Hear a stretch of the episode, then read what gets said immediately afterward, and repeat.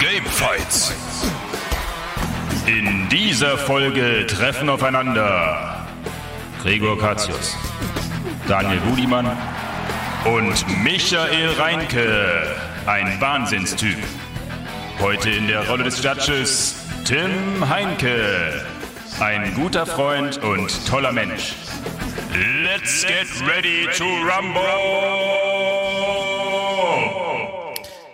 Hallo und herzlich willkommen zu einer super sonder, mega oberkrassen, super Spezialausgabe von Gamefights. Denn heute haben sich hier neben mir Leute versammelt, die sich ganz besonders hassen. Ähm, ich werde sie einmal kurz vorstellen. Zu meiner Linken Michael Reinke, ja, das Goldkehlchen, die unglaublich sonore Stimme, die über das Schlachtfeld donnern wird. Ja, die Argumente werden sozusagen hier richtig einschlagen, Ja. auch äh, frequenzartig. Dann haben wir in der Mitte Gregor, der Mann ohne Haare, aber dafür der Mann mit Bart, der Schnauzer von Hamburg, der heute besonders bissig ist, habe ich gehört. Ist mir alles ausgefallen, weil ich so viel Wissen und Qualität im Kopf habe. Und wir haben natürlich auch noch Daniel Budimann. Daniel Budimann hat Philosophie studiert, das aber heute den Kantschen Imperativ, den wirst du heute zu Hause lassen, richtig? Lo- Lorem ipsum. Nicht ablesen. So, wie geht's euch? Seid ihr bereit? Seid ihr ready to battle? Ja. Äh, erstmal, erstmal Respekt. Das war, es war, es war sehr lustig. Es war wirklich, äh, war lustig. Na gut, ne? Aber es war wirklich gut. Wie geht das jetzt weiter hier den ganzen Abend? Echt? Okay, also ihr habt Bock. Dann fehlt nur noch ein Mensch, äh, dem es vorzustellen gilt, und zwar der unglaubliche Wirt, unser Faktenchecker Wirt. Was geht da drüben ab in der Faktenbooth? Moin, ich bin wieder der Faktenchecker. Das heißt, ich bin so das Bindeglied zwischen Community, Fragen und euch. Also, an euch da draußen, Chat, gebt uns Fragen, Hashtag RBTV, Hashtag Gamefights für das Finale. Wir brauchen offene Fragen, wir brauchen entweder oder Fragen. Und natürlich bin ich auch der Faktenchecker. Das heißt, wenn da irgendwelche Fragen sind bei euch da drüben, gebt sie mir. Ich guck mal schnell bei Wikipedia nach oder google das. Und dann können wir die Frage beantworten. Das ist meine Aufgabe und ich hoffe, ich mache die heute wieder sehr schön, oder? Ich will doch wie ein Sternchen von dir haben, Tim. Zurück zu dir. Ich glaube, du machst es mega gut. Äh, Hashtag Gamefights für alle, die es nicht verstanden haben. Hashtag Gamefights, da könnt ihr twittern. Und wir brauchen eure Fragen. So, jetzt kommen wir einmal schnell zu den Regeln. Denn ein Spiel braucht ja Regeln. Und die sind hier bei diesem Format ganz besonders wichtig. Denn dieses Format hier, hier ist kein Spaß. Ja, hier wird hart gekämpft. Und äh, wir wollen, dass sich niemand verletzt. Deswegen hier die Regeln. Also, es wird erstmal vier Runden geben. In diesen ersten drei Runden werde ich eine Frage stellen. Jeder von euch wird eine Minute Zeit haben, um auf diese Frage höchst qualitativ zu antworten. Dabei darf ihn niemand unterbrechen. Ja, merkt euch das. Keiner darf ihn unterbrechen. Wenn wir damit durch sind und jeder sein einminütiges Plädoyer gehalten hat, dann gibt es eine offene Runde, die ich dann eröffnen werde. Sechs Minuten lang dürft ihr euch dann zerpflücken. Ihr dürft euch die Argumente um die Ohren hauen. Natürlich alles äh, ne, mit der gebührenden Etikette. Und dann werde ich das Ganze wieder schließen und ich werde dann einen Punkt vergeben. In den ersten drei Runden gibt's drei, äh, gibt's einen Punkt. Und in der vierten Runde, die ist ein bisschen besonders, da gibt es einen Pitch. Das heißt, ihr müsst ein Spiel pitchen. Dafür gibt es erstens zwei Minuten Zeit in der ähm, im Pitch sozusagen, das ist eine Minute länger. Und ähm, danach gibt es dafür für den Gewinner auch zwei Punkte. Sollte es dazu kommen, dass Gleichstand herrscht, nach diesen vier Runden werden wir eine fünfte Runde spielen. Dort wird das Ganze ein bisschen kürzer sein und ähm, dann werden die beiden Sieger, die dann sozusagen mit den meisten Punkten aus diesen fünf oder vier Runden hervorgehen, ins Finale einziehen. Und wie das abläuft, das erklären wir euch später. Erstmal gibt's ein bisschen Werbung und dann kommen wir zur Runde eins. Gamefights. Da sind wir wieder zurück bei Gamefights und ich würde sagen, wir verlieren gar nicht mal so viel Zeit und äh, kommen direkt zu Runde 1. Und in Runde 1 widmen wir uns folgender Frage. Seid ihr bereit? Ja, bitte. Zur Reihenfolge vielleicht nochmal kurz. Äh, Micha, du wirst anfangen. Wir machen einfach mal der Reihe durch. Micha fängt an, danach Gregor, danach Budi. Das wird sich natürlich in anderen Runden änd- ändern, aber wir fangen erstmal so an. Die Frage. Was ist das beste Spiel, das in Deutschland entwickelt wurde? Micha, deine Minute beginnt jetzt. Hallo. ähm, mein bestes Spiel, was jemals in Deutschland entwickelt wurde, ist natürlich Gothic. Jetzt würdet ihr sagen, hä, wieso? Gothic ist voll alt, voll verbraucht und so weiter. Die Frage, das beste Spiel beinhaltet ja auch andere Qualitäten als einfach nur Spielspaß, Technik und so weiter, sondern auch die historische, ähm, die historische Relevanz. Und ich fange mal an. Gothic hat ein Genre begründet. Gothic hat zusammen mit den großen Fischen, mit Skyrim, mit Oblivion, mit, mit allen anderen mithalten können und das aus Deutschland und das aus dem Nichts. Gothic hat zudem eine ganz einzigartige Story, die sich, die sich total unterscheidet von anderen ähm, ja, Open-World-Rollenspielen und die es auch heute noch nicht gegeben hat wieder. Äh, weil heutzutage kloppt man sich in der Regel mit Drachen um Ringe und Co. Es ist alles ziemlich generisch. Äh, und Gothic schafft es immer noch, was ganz Besonderes zu sein. Klapperschlange hin und her, aber diese Kuppel und die Fraktionen und so weiter, die gesamte Idee war perfekt inszeniert, hat quasi das Szenario, die Sprache der Bewohner, die Streitigkeiten, die Welt erklärt. Oh, das war aber schnell. Noch viel mehr, das erzähl ich gleich. Okay, das war deine Minute, die kann kurz sein. Das habe ich in meinen Runden, wo ich Kandidat war, auch immer wieder gemerkt. Vor allem bei EVE Online. Aber kommen wir doch mal zum nächsten äh, Herausforderer und das ist Gregor. Gregor, Jawohl. deine Minute ab jetzt. Ganz eindeutig das beste Spiel, was jemals in Deutschland entwickelt wurde, ist Gothic 2. Ja, das, was Gothic angefangen hat, ich pflichte mich herbei, ist natürlich revolutionär gewesen, aber die haben sich gesagt, okay, das war ein guter Anfang. Schaut mal, wie wir alles besser, wie wir alles schöner, wie wir alles größer machen. Sogar die Bugs sind besser geworden. Wer hätte das gedacht? Alles, was der erste Teil gemacht hat, macht Gothic 2 doppelt so gut. Und das sieht man nicht nur daran, dass es ein absoluter Kultklassiker ist, also die Grafik spricht da für sich selber, sondern einfach diese erfolgreiche Micha Bros Reihe, die wir hier auf dem Sender hatten. Ja, wenn es nicht das beste Spiel Deutschlands wäre, wärt ihr da draußen so abgegangen? Das Forum war voll mit Threads. Die Entwickler sind vorbeigekommen fürs Finale. Es wurde Musik gespielt. Ich kann mich selten an so eine Feierei erinnern, äh, ob von der Community, ob vor dem Bildschirm und auch bei den Entwicklern, wie es mit Gothic 2 gewesen ist. Und ja, das hat es seit Gothic 2 nicht mehr gegeben. Gothic 3 und die ganzen anderen Risen funktioniert nicht mehr. Das war der Zenit der deutschen Spieleentwicklung und wird es für immer bleiben. Basta. Noch eine. Alles klar. Und da fehlt noch Brudi. Brudi, bist du bereit? Yep. Okay, eine Minute ab jetzt. Äh, Gothic 3, kleiner Spaß. Crisis ist meine Wahl für das beste Spiel, das in Deutschland entwickelt wurde. Crytek hat damals nach Far Cry und den ersten technischen Erfahrungen mit der CryEngine 2 einen absoluten Brecher international ausgerollt. Äh, insgesamt schon nach dem ersten Jahr über eine Million verkaufte Einheiten verzeichnen können. Auf Metacritic wurde das Spiel mit 91 von 100 Punkten insgesamt weltweit beachtet und äh, entsprechend gefeiert. Äh, Crisis selbst hat ähm, tatsächlich ebenfalls komplett neue äh, Game Design spezifische Veränderungen in das First-Person-Genre mit reingebracht. Es gab im Hintergrund aber viele Technologien, die auch zu dem damaligen Zeitpunkt tatsächlich wegweisend gewesen sind. Ähm, ähm, Crisis zählt zu einem der ersten Titel neben Hellgate London, das äh, DirectX 10 damals benutzt hat. Äh, außerdem gab es eine sehr, sehr sinnige Einsetzung einer äh, sogenannten AMBX-Technologie. Ähm, das heißt, dass es eine Varianz bei dem Gegnerdesign gibt. Insgesamt äh, hat äh, Crisis geschafft, ein sehr offenes FPS darzustellen und das Ganze technisch in 1080p und 3D-Stereoscopic und Mod alles. Okay. Ja, das klingt doch schon mal vielversprechend. Ihr habt auf jeden Fall schon mal drei verschiedene Ansätze äh, geliefert. Und dann würde ich jetzt sagen, ihr habt jetzt sechs Minuten Zeit, um euer Spiel noch mal ein bisschen genauer darzustellen. Micha, ne? Diesmal musste Make It Count, ja? Ja. Und ähm, ich würde sagen, auf geht's. Dann fange ich gleich mal an. Die Leute haben sich direkt beschwert, dass wir nicht mit Gothic 1 anfangen und haben danach rumgejault, wir sollen doch unbedingt noch Gothic 1 spielen. Deswegen Micha Bros mit Gothic 1 wäre mindestens genauso groß gewesen und vielleicht wäre es noch mehr gefallen. Naja, aber du gehst jetzt natürlich vom Feedback der ersten Folge oder sowas aus. Selbst du musst zugeben, dass sich diese Stimmen schnell gelegt haben und einfach die Leute Spaß gehabt haben. Ich finde es auch ist ein gutes Argument natürlich, wenn du kommst, es ist revolutionär, es hat viele Sachen eingerichtet, an denen sich viele Sachen orientiert haben. Aber dann müsstest du theoretisch auch jedes Spiel, das ein Konzept erfunden haben, wichtiger darstellen als die Spiele, die es richtig gut gemacht haben. Ist ein Street Fighter 1 besser und wichtiger als ein Street Fighter 2? Nein, weil ein Street Fighter 1 hatte gar nicht die Features von 2. Gothic Ja, 1 und hatte Gothic allerdings 1 jedes hatte Feature kaum. von Gothic 2. Aber nicht so gut, Mann. Nicht doch, so gut. Doch, es hatte sogar noch die bessere Story, weil Jetzt in Gothic biegst du das 2. ein bisschen Moment, her. Moment, nehmen wir mal die Story von Gothic 2. Da kommst du am Anfang an und der Zauberer sagt dir, du brauchst das Auge Innos, um die Drachen zu besiegen. Das war's. Das war die Story. Ich gebe dir recht, die Welt war nett, aber selbst die Charaktere kamen fast alle aus Gothic 1. Die haben, wurden einfach adoptiert. Das war einfach nur so ein, ja, fast wie ein Add-on, Gothic 2. Es war ein nettes Spiel, ich gebe dir recht, dass es etwas ausgefeilter war.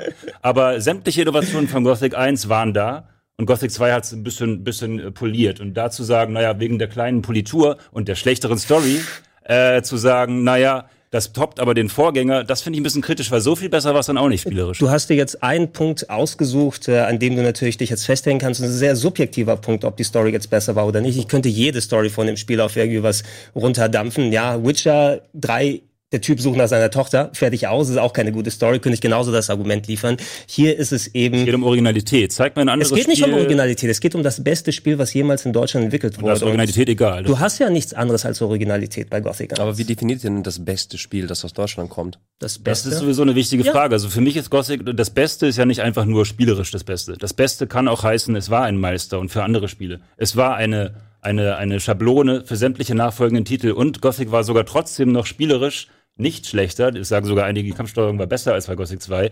Es war äh, sagen besser einige. Auf, es war besser arrangiert. Die gesamte Story mit diesem äh, Gefängnis und der Kuppel, die automatisch sehr elegant das Open-World-Gebiet begrenzt hat. Anders als in Gothic 2, wo du von einem Seemonster gefressen wirst, wenn du zu weit schwimmst.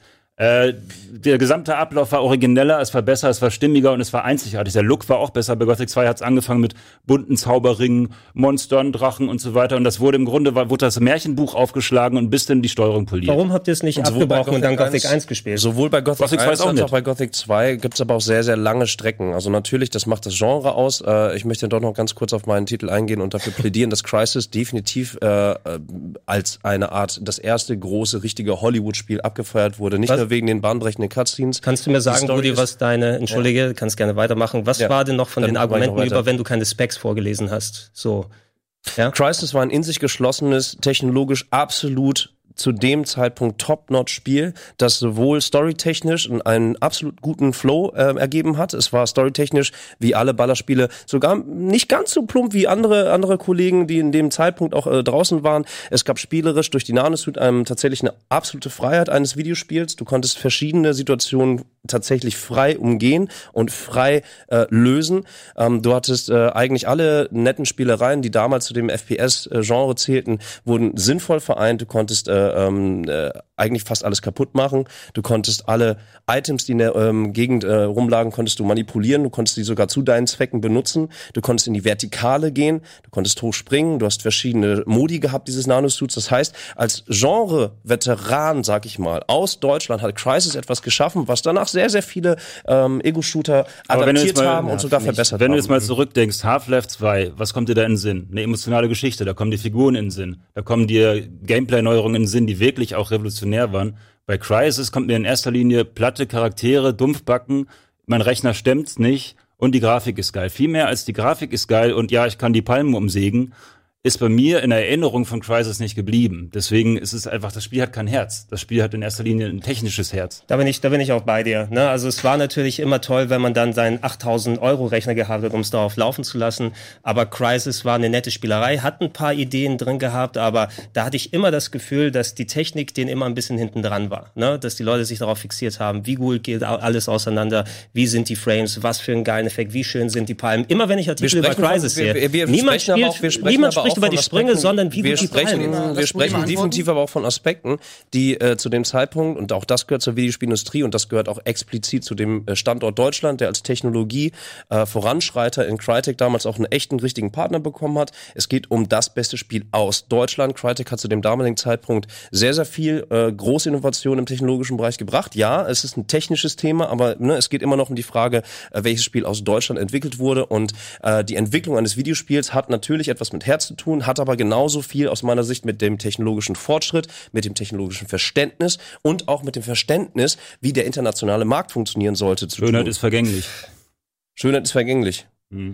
Aber jetzt, Weiß ich nicht, aber da du können wir, da können wir uns formidabel darüber streiten. Ich habe wirklich, ähm, ich gebe zu, die Grafik hat mich damals geschockt und ja, ich hatte auch nicht den absoluten perfekten Rechner, aber trotzdem auf konstanten 30 Frames damals zu spielen, äh, dies, mit dieser Grafik, mit den Grafikeinstellungen, mit dem Detailgrad, wie du die Grafik auch für dich manipulieren konntest, war tatsächlich auch schon sehr tief. Dazu kam dieser wunderbare äh, Editor, der von der CryEngine 2 gespeist wurde. Dazu kam eine Mod-Community, dazu kam Multiplayer-Matches bis zu 32 Spielern. Das Ganze war in sich geschlossen gut und hat, das wissen wir, und ja, das sind Statistiken, weltweit absolut eine Fanschar äh, hinter sich Dazu gezogen. muss ich übrigens auch nochmal sagen, die Verkaufszahlen waren zwar nett, aber ich weiß noch, dass damals Crytek ziemlich am, am Arsch war und gesagt hat, wir entwickeln nie wieder ein PC-Only-Spiel. Das war für mich so ein bisschen eher, Crysis war für mich die Niederkunft der PC-Only. Das kam später, Exclusives. weil Crisis auch später für die Xbox 360 rauskam, als auch für die PlayStation 3. haben sie Dort noch mal ein auch bisschen mit der Geld CryEngine rausgeholt. 3 basierend irgendwie sogar technisch auch noch mal ein bisschen raufgehauen Crysis haben. 1 war auf jeden Fall ein Groschengrab. und als die Grafik weg war auf der PS3 und der Xbox, hat keinen Hahn mehr danach gekriegt.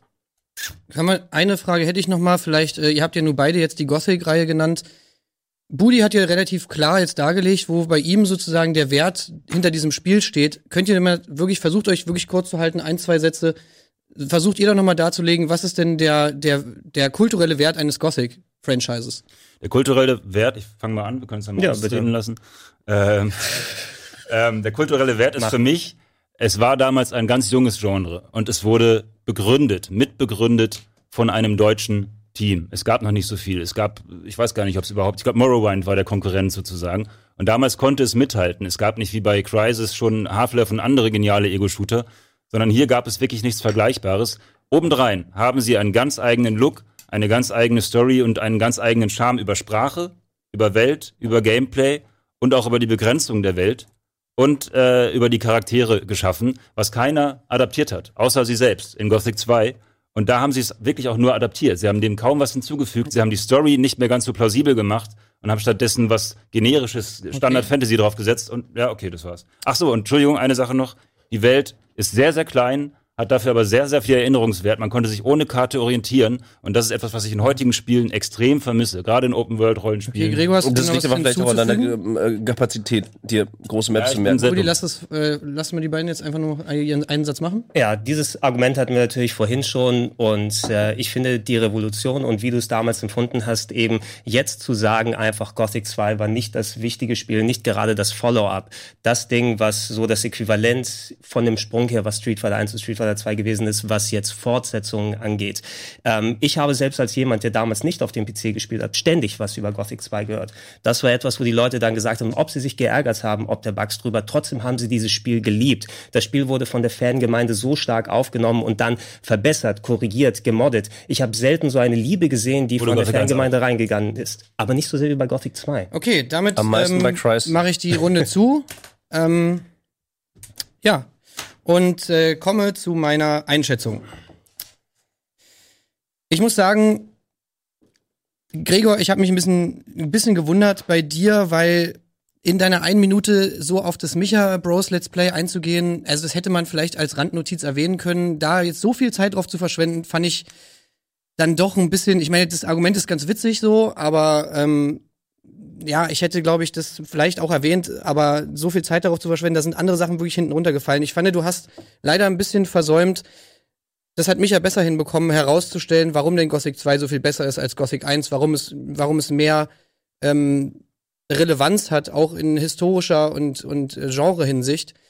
Ähm, wobei mir da auch bei Micha ein bisschen was gefehlt hat. Du hast gleich am Anfang davon gesprochen, dass Gothic eben andere Qualitäten hat. Das war von Anfang an dein Ansatz, dass du gesagt hast, nein, es ist nicht nur die Technik.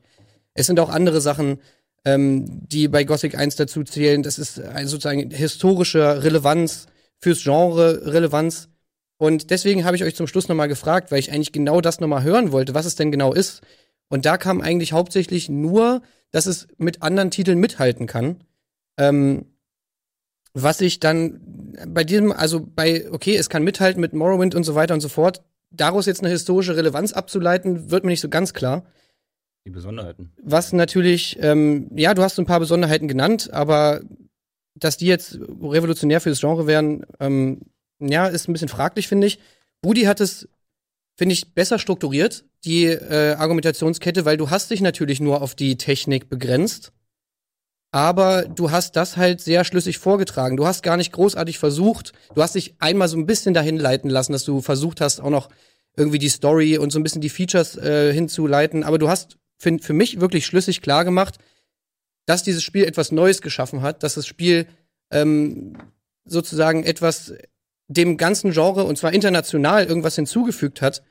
Und ähm, was bei dir so ein bisschen, ja, dein, also was mich bei dir gewundert hat, war, dass du dich auch nicht so richtig darauf vorbereitet hast, dass natürlich das Argument kommt, was ist denn sonst außer die Technik? So, das habe, da habe ich mir schon gedacht, dass du dir da eine Argumentationsstruktur zurechtlegst, weil ja eigentlich sonnenklar war, dass die anderen da draufgehen werden, auf, ja, diesen, auf diese Schwachstelle. Ähm, jetzt soll man eigentlich nicht mehr eingehen, ne? nee. Okay. Ähm, ich fand es aber trotzdem, es war, es war schlüssig vorgetragen und äh, wenn mir wirklich die Gothic-Fraktion noch ein bisschen, wenn, wenn da schlüssig geworden wäre, ihr mehr auf diese historische Relevanz eingegangen seid, weil technisch, sind wir ehrlich, da hat Crytek, äh, Crisis die Nase vorn, dann hättet ihr das Ding nach Hause geholt. Ähm, Aber so gebe ich Budi den Punkt, weil das für mich einfach am strukturiertesten war. Darf ich jetzt was sagen? Es ist super easy gewesen. Ich musste noch nicht mal die große äh, hollywood Punkte keule genannt, die besonders sind an dem Spiel, die kein anderes macht. Ich verstehe das gar nicht. Bitte was? Das sind tausend Besonderheiten, die kein anderes Open-World-Spiel macht. Ist das nicht was, ist Originalität nichts mehr wert heutzutage? Das ist nicht strukturiert. Oh Gott. Ja klar, Originalität ist was wert, aber du hast von historischer Relevanz gesprochen. Auch. Und weil, also das, das ist ja schon ein bisschen mehr als, okay, hier äh, haben die Leute, sprechen die Leute irgendwie sächsisch oder sowas. Das ist ja kein, das ist ja nicht etwas, wenn du mir jetzt dargelegt hättest, was sind Elemente aus Gothic, die erst in Gothic waren und die dann es in andere Spiele geschafft hat, wo sich andere Spiele was abgeschaut haben, die wirklich revolutionär für das Genre waren. Wie gesagt, dann hättest du den Punkt locker bekommen. Aber ich, deswegen habe ich extra nochmal nachgefragt. Und da kam dann im, im Nachhinein auch nur noch, äh, ja, also im Vergleich zu Morrowind und so konnten sie mithalten. Das war mir einfach zu wenig. Sorry. Glück gehabt. Ja. Okay. Äh, by the way, Ansatz ähm, äh, in der Recherche fällt einem auf, dass es wirklich sehr, sehr gute Spiele gab aus Deutschland, auch tatsächlich sehr bahnbrechend. Ich hätte fast ähm, die Siedler von Katan genommen, aber es wäre ein bisschen zu arzi-fazi gewesen. Ja, Es ich war fand nicht bei, explizit das Videospiel genannt. Ich fand bei Siedler Catan Budi einfach, äh, ich fand bei Budi, bei dir fand ich einfach gut, dass du, dass du dies, das Argument, was du hattest, sehr gut und strukturiert vorgetragen hast, dass du da sehr viele Beispiele für genannt hast, auch wirklich Fakten genannt hast. Ähm, ja, das war einfach, finde ich, eine runde Sache. Und deswegen hast du den Punkt bekommen. So, jetzt kommen wir mal zum Fact-Checker. Ähm, lieber Wirt, was sagt denn der Chat? Was ist da so los im Interwebs? Sehr, sehr spannende Sache, aber eine Sache sind sich einig, unser Chat. Gothic 1 ist nicht das beste deutsche Spiel. Nur 18% haben gesagt, ey, Gothic 1 ist das beste Spiel aus Deutschland. Oh. Und 41% bekommen Gothic 2 und Crisis bekommen auch 81%. Also da sind sie sich nicht so ganz einig und ich kann dem Chat einfach nur zustimmen. Nur weil etwas als erstes erschienen ist oder erfunden wurde, entdeckt wurde, heißt es nicht, dass es gleich gut ist. Es ist so Ich kenne, ich kenne eine gute äh, Coverband von den Beatles. Die spielen ein bisschen tighter als die Beatles. Die sind dann ja wohl besser, was? Ja, aber ist Dune jetzt besser als StarCraft 2? Dune war auch als erstes draußen. Es ist Technik. Technik entwickelt sich weiter. Musik ist halt. Ach, da sind wir schon auf einer ganz anderen Ebene, also zurück zu Tim. Wollen wir Music Fight machen oder was? So, ich möchte an dieser Stelle nochmal daran erinnern, an zwei Sachen. Erstens, Hashtag Gamefights. Schreibt schön die geilen Fragen auf.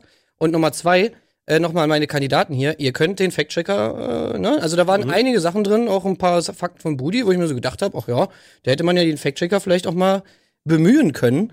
Ähm, also, vergesst das nicht. Das kann eine starke Waffe sein, wenn sie nicht vollkommen ignoriert wird, wie bei gewissen anderen Judges. So. Die Wunden sind so Hey, hey, hey, hey, hey. So. Hey, hey, hey. So. Okay, so, müssen wir jetzt hier eine Werbung machen? Nö, oder? Wir machen direkt Runde zwei. Äh, können wir So, machen. weil wir gerade so äh, gut unterwegs sind. Wir haben uns jetzt warm diskutiert und jetzt würde ich sagen, kommen wir zur Runde zwei. Okay. Also, die Leute haben hier Schaum vom Mund, äh, deswegen will ich gar nicht weiter. Äh, Du bist immer noch voll enttäuscht, ne? Ey, das kann nicht sein. ja, guck hier, da Ahnung. ist schon der, Du äh, bist, äh, du bist schlauer. Eben hast du kurz versagt. der Hate, der Hate is real. Es geht schon gut los. Ich will dich ja nur ein bisschen aus der Reserve locken, Michael. Ja. Ne? Ich kann dir den Sieg nicht sofort schenken. Wir müssen noch ein paar Also, Runden spielen. alles klar. Alles klar. So, Gregor, Ja, du geil. wirst jetzt anfangen. Ja. Bist du dafür bereit? Ich bin Hast bereit. du Bock? Ja, habe ich. Gut, dann sage ich dir jetzt deine Frage. Ja. Gregor, Ja. was würdest du denn sagen? Welches ist das beste Couch-Koop-Spiel? Eine Minute. Also das beste Couch-Koop-Spiel ist eindeutig Portal 2. Portal ist schon, obwohl im, ob im ersten Teil, ob im zweiten Teil schon ein recht brillantes Singleplayer-Spiel gewesen. Aber was die mit dem Koop gemacht haben, mit dem Couch-Koop, war, dass sie ein quasi komplett neues Spiel mit zwei Robotern gemacht haben, die man gleichzeitig eben steuern kann äh, und komplett neue Rätsel, die darauf abgepasst waren. Und echt, also jeder, der mal Portal gespielt hat, alleine weiß schon, was es ist. Aber wenn du jetzt mit jemandem zusammenarbeiten musst, wenn man erstmal so einen Rapport entwickelt und dann, äh, wenn man irgendwann merkt, dass man tatsächlich gleichgeschaltet denkt und nicht nur gleichgeschaltet hier von Rätsel A nach B, sondern auch um die Ecke und ich mach mal da, du springst dahin, du machst das Portal hier auf. Ich habe selten besseres Leveldesign gesehen als in der Koop-Variante von Portal 2 und das ist echt schade, dass es das letzte gewesen ist, was wir vom Portal gesehen haben, weil A, glaube ich, in dem Konzept noch ein bisschen was geht, aber im Gegenzug, nachdem ich das hier im Koop durchgespielt hatte mit dem Kumpel, hatte ich den Eindruck, nee, besser geht's eigentlich nicht mehr, weil hier kann es auch gerne enden, weil es so gut ist. Oh. Okay, ein schönes Plädoyer für Portal 2. Kommen wir zu Budi. Yes. Budi, das beste Couch-Koop-Spiel, eine Minute ab jetzt. Ich habe mich für Octodad Deadliest Catch entschieden von einer jungen Spieleschmiede namens Young Horses Inc. Äh, Octodad Deadliest Catch kann man bis zu vier Personen spielen. Man kann es alleine spielen, man kann es zu zweit spielen, man kann es zu dritt spielen. Man spielt äh, Octodad, einen Oktopoden, der versucht, nicht aufzufallen. Er ist verheiratet, beziehungsweise heiratet in diesem Teil offiziell. Er hat sogar zwei menschliche Kinder, aber seine Familie darf nicht erkennen, dass er ein Oktopode ist. Ergo, die Funktion des Spielers ist es, eine kleine, sympathische, auf ungefähr zwei bis drei Spielstunden begrenzte, wunderschön erzählte, sehr humoristische Story zu spielen, in der alle Leute auf dem Sofa gemeinschaftlich eine Geschichte durchspielen. Ob nun zu zweit, zu dritt oder zu viert. Jede Situation hat eine automatische Situationskomik. Jeder, es ist unglaublich leicht zu erlernen. Man kann es wirklich mit allen Menschen spielen da draußen. Ich habe es zum Beispiel mit vier äh, hochrangigen ZDF-Leuten spielen dürfen und auch sie haben sich totgelacht. Es ist humorvoll, es ist charmant, es ist romantisch und es ist für mich ein modernes Märchen in Form eines Oktopoden, was man zu viert auf dem Sofa spielen kann. Humorvoll, charmant und romantisch. So wie Micha. Das ist doch die perfekte Überleitung. Äh, Auch nur läuft deiner schon? Minute. Alles Achtung, welches ist das beste Couch-Koop-Spiel und go. Für mich ist das beste Couch-Koop-Spiel ähm, A Way Out. Und zwar ist das ziemlich neu, ihr kennt es vielleicht noch aus dem letzten Jahr. Und ähm, das Spiel macht etwas ganz Besonderes. Es macht nämlich nicht einfach nur Spaß und es macht nicht einfach nur Party und es ist auch nicht nach ungefähr zwei Stunden wieder äh, äh, vorbei und verbraucht, sondern es weckt Emotionen und es schafft gemeinsame, emotionale Erinnerungen an eine gemeinsam erlebte Geschichte, die nur das, durch das gemeinsame Zusammenarbeiten auch gefördert und gefeatured wurde. Und am Ende gibt es sogar noch einen Twist, der alles so konterkariert, ich will es nicht spoilern, ähm, dass alles quasi nochmal umgedreht wird und man die, die Koop-Situation völlig anders erlebt. Das ist absolut genial. Zudem ist es, hat es Koop im Konzept. Das heißt, es ist nur dafür entwickelt worden, ist nicht wie bei Portal einfach nur eine nette Ergänzung mit einem weiteren Charakter ähm, und ein bisschen erweitertem Gameplay. Ähm, dann äh, gibt es zwar simples Gameplay, aber sehr, sehr abwechslungsreiches Gameplay. Du hast jede Menge Spaß-Features drin und du hast jede Menge nützliche Features, die man gemeinsam äh, bringen muss. Und das ist einfach so abwechslungsreich und featuret die Story und das ist einfach geil. Okay. Sechs Minuten habt ihr jetzt Zeit, darüber zu diskutieren Ähm, und Ich habe ein Argument, frei. was euch beide tatsächlich ein bisschen aushebelt. Ähm, beides gute Picks, gebe ich auf jeden Fall nahtlos, äh, neidlos zu, aber ähm, der Wiederspielwert ist bei A Way Out so gut wie gar nicht gegeben. Maximal, maximal, wenn man mit einer anderen Person auf dem Sofa sitzt, aber trotzdem wirst du immer derjenige sein, der diese Story schon kennt und der diese Story dann äh, von mir aus auch ein bisschen ernster, vielleicht mit ein paar spaßigen Elementen, wie du es genannt hast, dann nochmal erlebt. Aber der Wiederspielwert für dich ist tatsächlich nach einem Durchspielen durch. Dann äh, der Wiederspielwert bei Portal, sobald man diese Level einmal gesetzt hat. Es gibt unglaublich viele, unglaublich brillante Maps bei Portal 2. Das geht, Sehr auch das gebe ich zu. Ähm, es ist auch tatsächlich ein guter Pick, ähm, anders als A Way Out. Äh, aber auch hier ist es so, sobald du diese Level einmal durch hast, ähm, ist es gesetzt. Auch hier haben wir das Problem, sobald du da ein Level schon gemacht hast, ist der Spielwert und der Wiederspielwert für dich maximal darauf begrenzt, wie sehr sich dein Gegenüber auf dem Sofa freut. Und wir reden hier von dem besten Couch-Koop-Spiel. Das Spiel, ich könnte mit meiner Mutter, mit meiner Schwiegermutter und mit meinem sechsjährigen Sohn Octodad spielen. Genauso könnte ich mit meiner Frau und mit zwei von euch das Spiel spielen und jedes Mal würde es eine komplett autarke neue Situation geben. Dazu ein ganz großer Unterschied. Octodad ist in dieser Runde das einzige Spiel, das nicht über ein Splitscreen gespielt wird, sondern eine gemeinschaftliche visuelle Fläche bietet, wo alle einen Körper, in dem Sinn einen Oktopoden steuern. Man ist per se vom Game Design gemeinschaftlich am Werke und ist nicht visuell getrennt oder räumlich getrennt oder sonstiges. Okay, Und das ist für mich der Inbegriff eines Couch-Koop-Spiels. Darf ich darauf eingehen? Besten Couch-Koop-Spiels. Ich gehe mal drauf ein. Wiederspielwert ist definitiv dabei Way Out, weil A kannst du die Seiten einfach tauschen. Das ist zumindest einmal, wo du es nochmal spielen kannst. B gibt es jede Menge Entscheidungen, die du triffst, die jede Menge Situationen ändern. Vielleicht nicht das Finale, aber die Situationen, so dass es sich nochmal ganz anders spielen kann. Äh, und C äh, sind die die Gameplay-Features, das, das, keine Ahnung, Arm drücken, Dart werfen, schleichen, ballern, Autofahren, da ist so viel drin, da ist so viel Abwechslung drin, dass es jetzt auch nicht unbedingt ist, oh Gott, das habe ich alles schon mal gesehen, sondern es macht jedes Mal wieder aufs neue Spaß und zu der, ich kann es mit jedem spielen, das trifft auch dazu, denn gleichzeitig ist das Gameplay extrem zugänglich, extrem simpel und featuret vor allen Dingen die Story und ähm, das Erleben der Story und das gemeinsame Erleben der Story.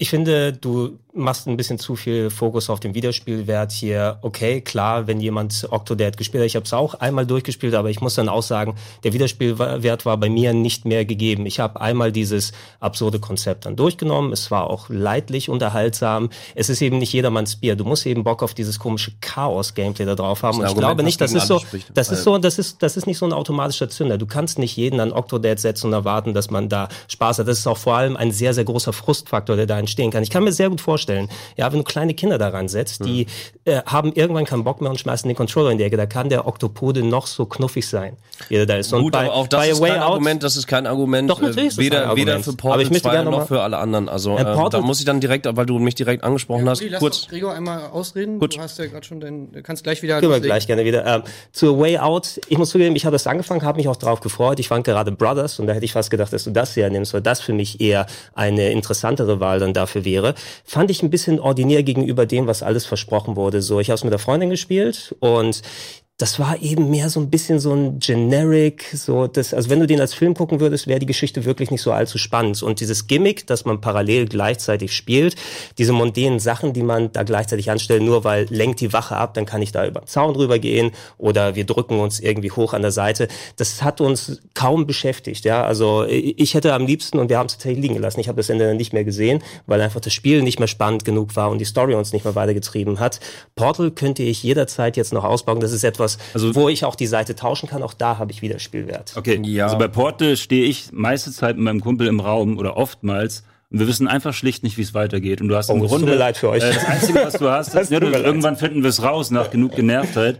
Aber letzten Endes hast du bei Portal keinerlei emotionale Regung, außer mal ein bisschen Humor, ein bisschen Witz, ein bisschen Charme, das gebe ich zu. Aber du hast keinerlei gemeinsame, emotionale, berührende Erinnerung. Alter, das, weißt du, wie berührend es ist, wenn man gemeinsam so dieser heureka Das ist nicht mehr als ein billiger Mensch. Archimedes, die Griechen haben es erfunden, ja, dieser Aha-Moment, wenn irgendwas klappt und du dieses Rätsel gelöst hast. Ich habe selten so emotionale Momente, als wenn ich ein Rätsel löse. Na, und ein das ist Portal und ein Por in einem, in einem Videospiel. Ja, ja, in, in, auf dem Videospiel. Also und das emotional war ich null bei äh, Way gab- Out, wie bei Octodad Lightly. Es gab, da, es gab bei Octodad eine Situation, wir haben zu viert gespielt, wir haben auch gedacht, ja komm, spielen wir einfach. Und es gab einen Moment, wir haben uns totgelacht, es war wirklich sehr lustig, weil einfach die, das Zusammenspiel vierer Individuen auf einem Sofa, ähm, bei jedweder Alltagssituation, mach Milch für deine Tochter oder äh, du hast auch einfach Basketball da rumliegen, äh, zieh fucking Unkraut, geh einkaufen. Das ist einfach eine Alltagstau äh, Alltagssituation, die per se von der Story bei Octodad einfach schon ins, ins, ins sympathisch äh, äh, comichafte gezogen wird. Und gleichzeitig ist es aber unglaublich schwer, es auch zu meistern. Das heißt, es gibt so einen lustigen Random-Modus, der auch noch für etwas Hardcore-Spieler dabei ist. Das heißt, es gibt ein Zeitintervall und dann wird tatsächlich random, werden dann sozusagen die Extremitäten getauscht. Während ich mich voll auf den rechten Arm eingeschossen habe, bin ich plötzlich das linke Bein. Boah, das hört sich mega frustrierend Das ist super. Mega es gab einen Moment. Es gab diesen einen Moment, wo wir alle, nachdem wir uns herzlich ausgedacht haben, wo wir gemerkt haben, okay, krass, hier zieht die Story plötzlich an und das vollkommen unerwartet, wirklich vollkommen unerwartet.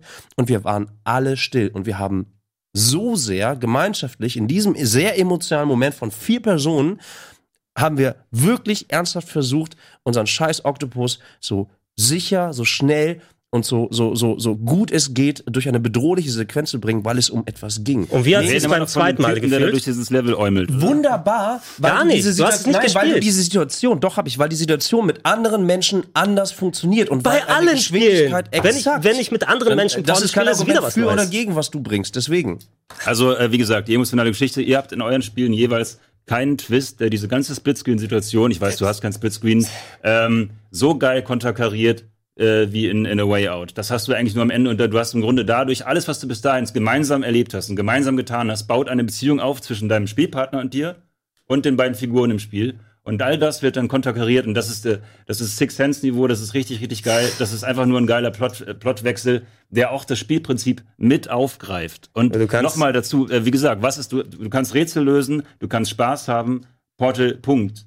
Und äh, bei mir kommt oben ja, äh, bei mir kommt obendrauf eine emotionale Bindung. Bei mir gibt's auch Minispielchen, die Spaß machen. Dann gibt's Armdrücken, da gibt's Startwerfen, da gibt's jede Menge Shit. es Aber so es gibt simpel. eben noch eine emotionale Bindung, die über die Story transportiert wird. Okay, die Zeit ist vorbei. Damit muss ich die Runde zumachen. Wirklich, was für ein Quatsch. was für ein purer Quatsch hier. Gregor ist zu uns. Gamefights, Gamefights. So, ich komme direkt mal äh, zur Auswertung. Also, ich muss mal sagen, ich glaube, wir sind uns, ich würde mal sagen, wir sind uns eigentlich alle einig. Portal 2 ist hier der beste Pick. Jo.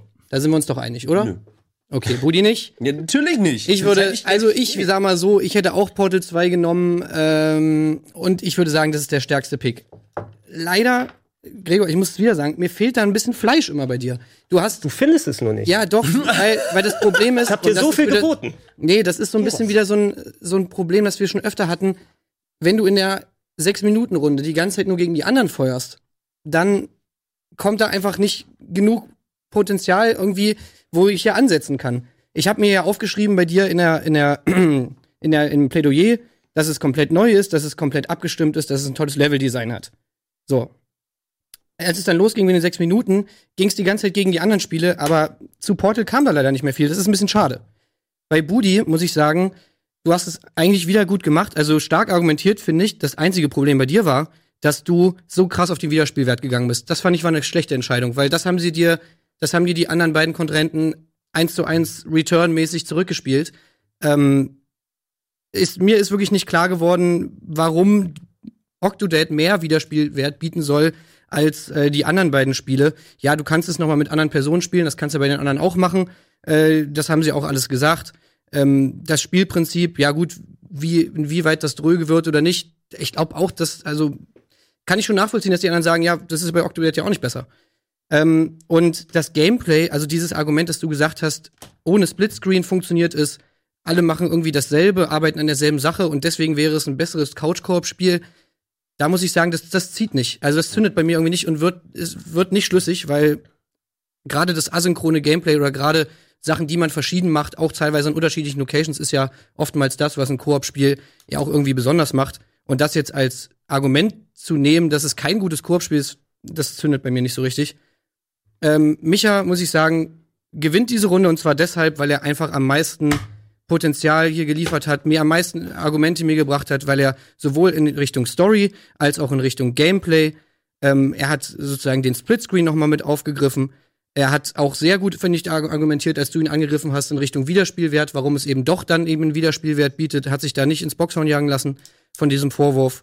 Und ähm, ja, deswegen kriegt mich ja diesen Punkt. Und das zu einem echten Kackspiel, ey.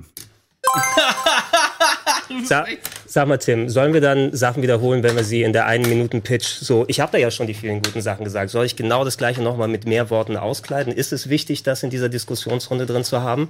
Weil ich habe das Gefühl, ich wiederhole mich dann ein bisschen, wenn ich die Qualitäten nochmal herausstelle. ein Also wenn es blumiger. nicht mehr Sachen gibt äh, an Portal 2, die du Ja, nee, es, ist, das, es der es sind einen natürlich, aber essentiell war es ja das. Du hast nur die Leute genommen, die dann jetzt mehr einfach nochmal ihre Punkte reiteriert haben. Und ich Klar, bin ich da nehme die gewesen Leute, und hab, die die meisten und ich habe ergänzt, ergänzt und mehr Argumente und mehr Punkte gebracht. Also sonst kann ich das nächste Mal Nee, gerne du auch hast nicht mehr Argumente gebracht. Doch, natürlich. Nee, also Ich fühle mich auch ungerecht behandelt, das muss ich würde ich sagen. nicht sagen. Ähm, gut, äh, kommen wir zu Wirt.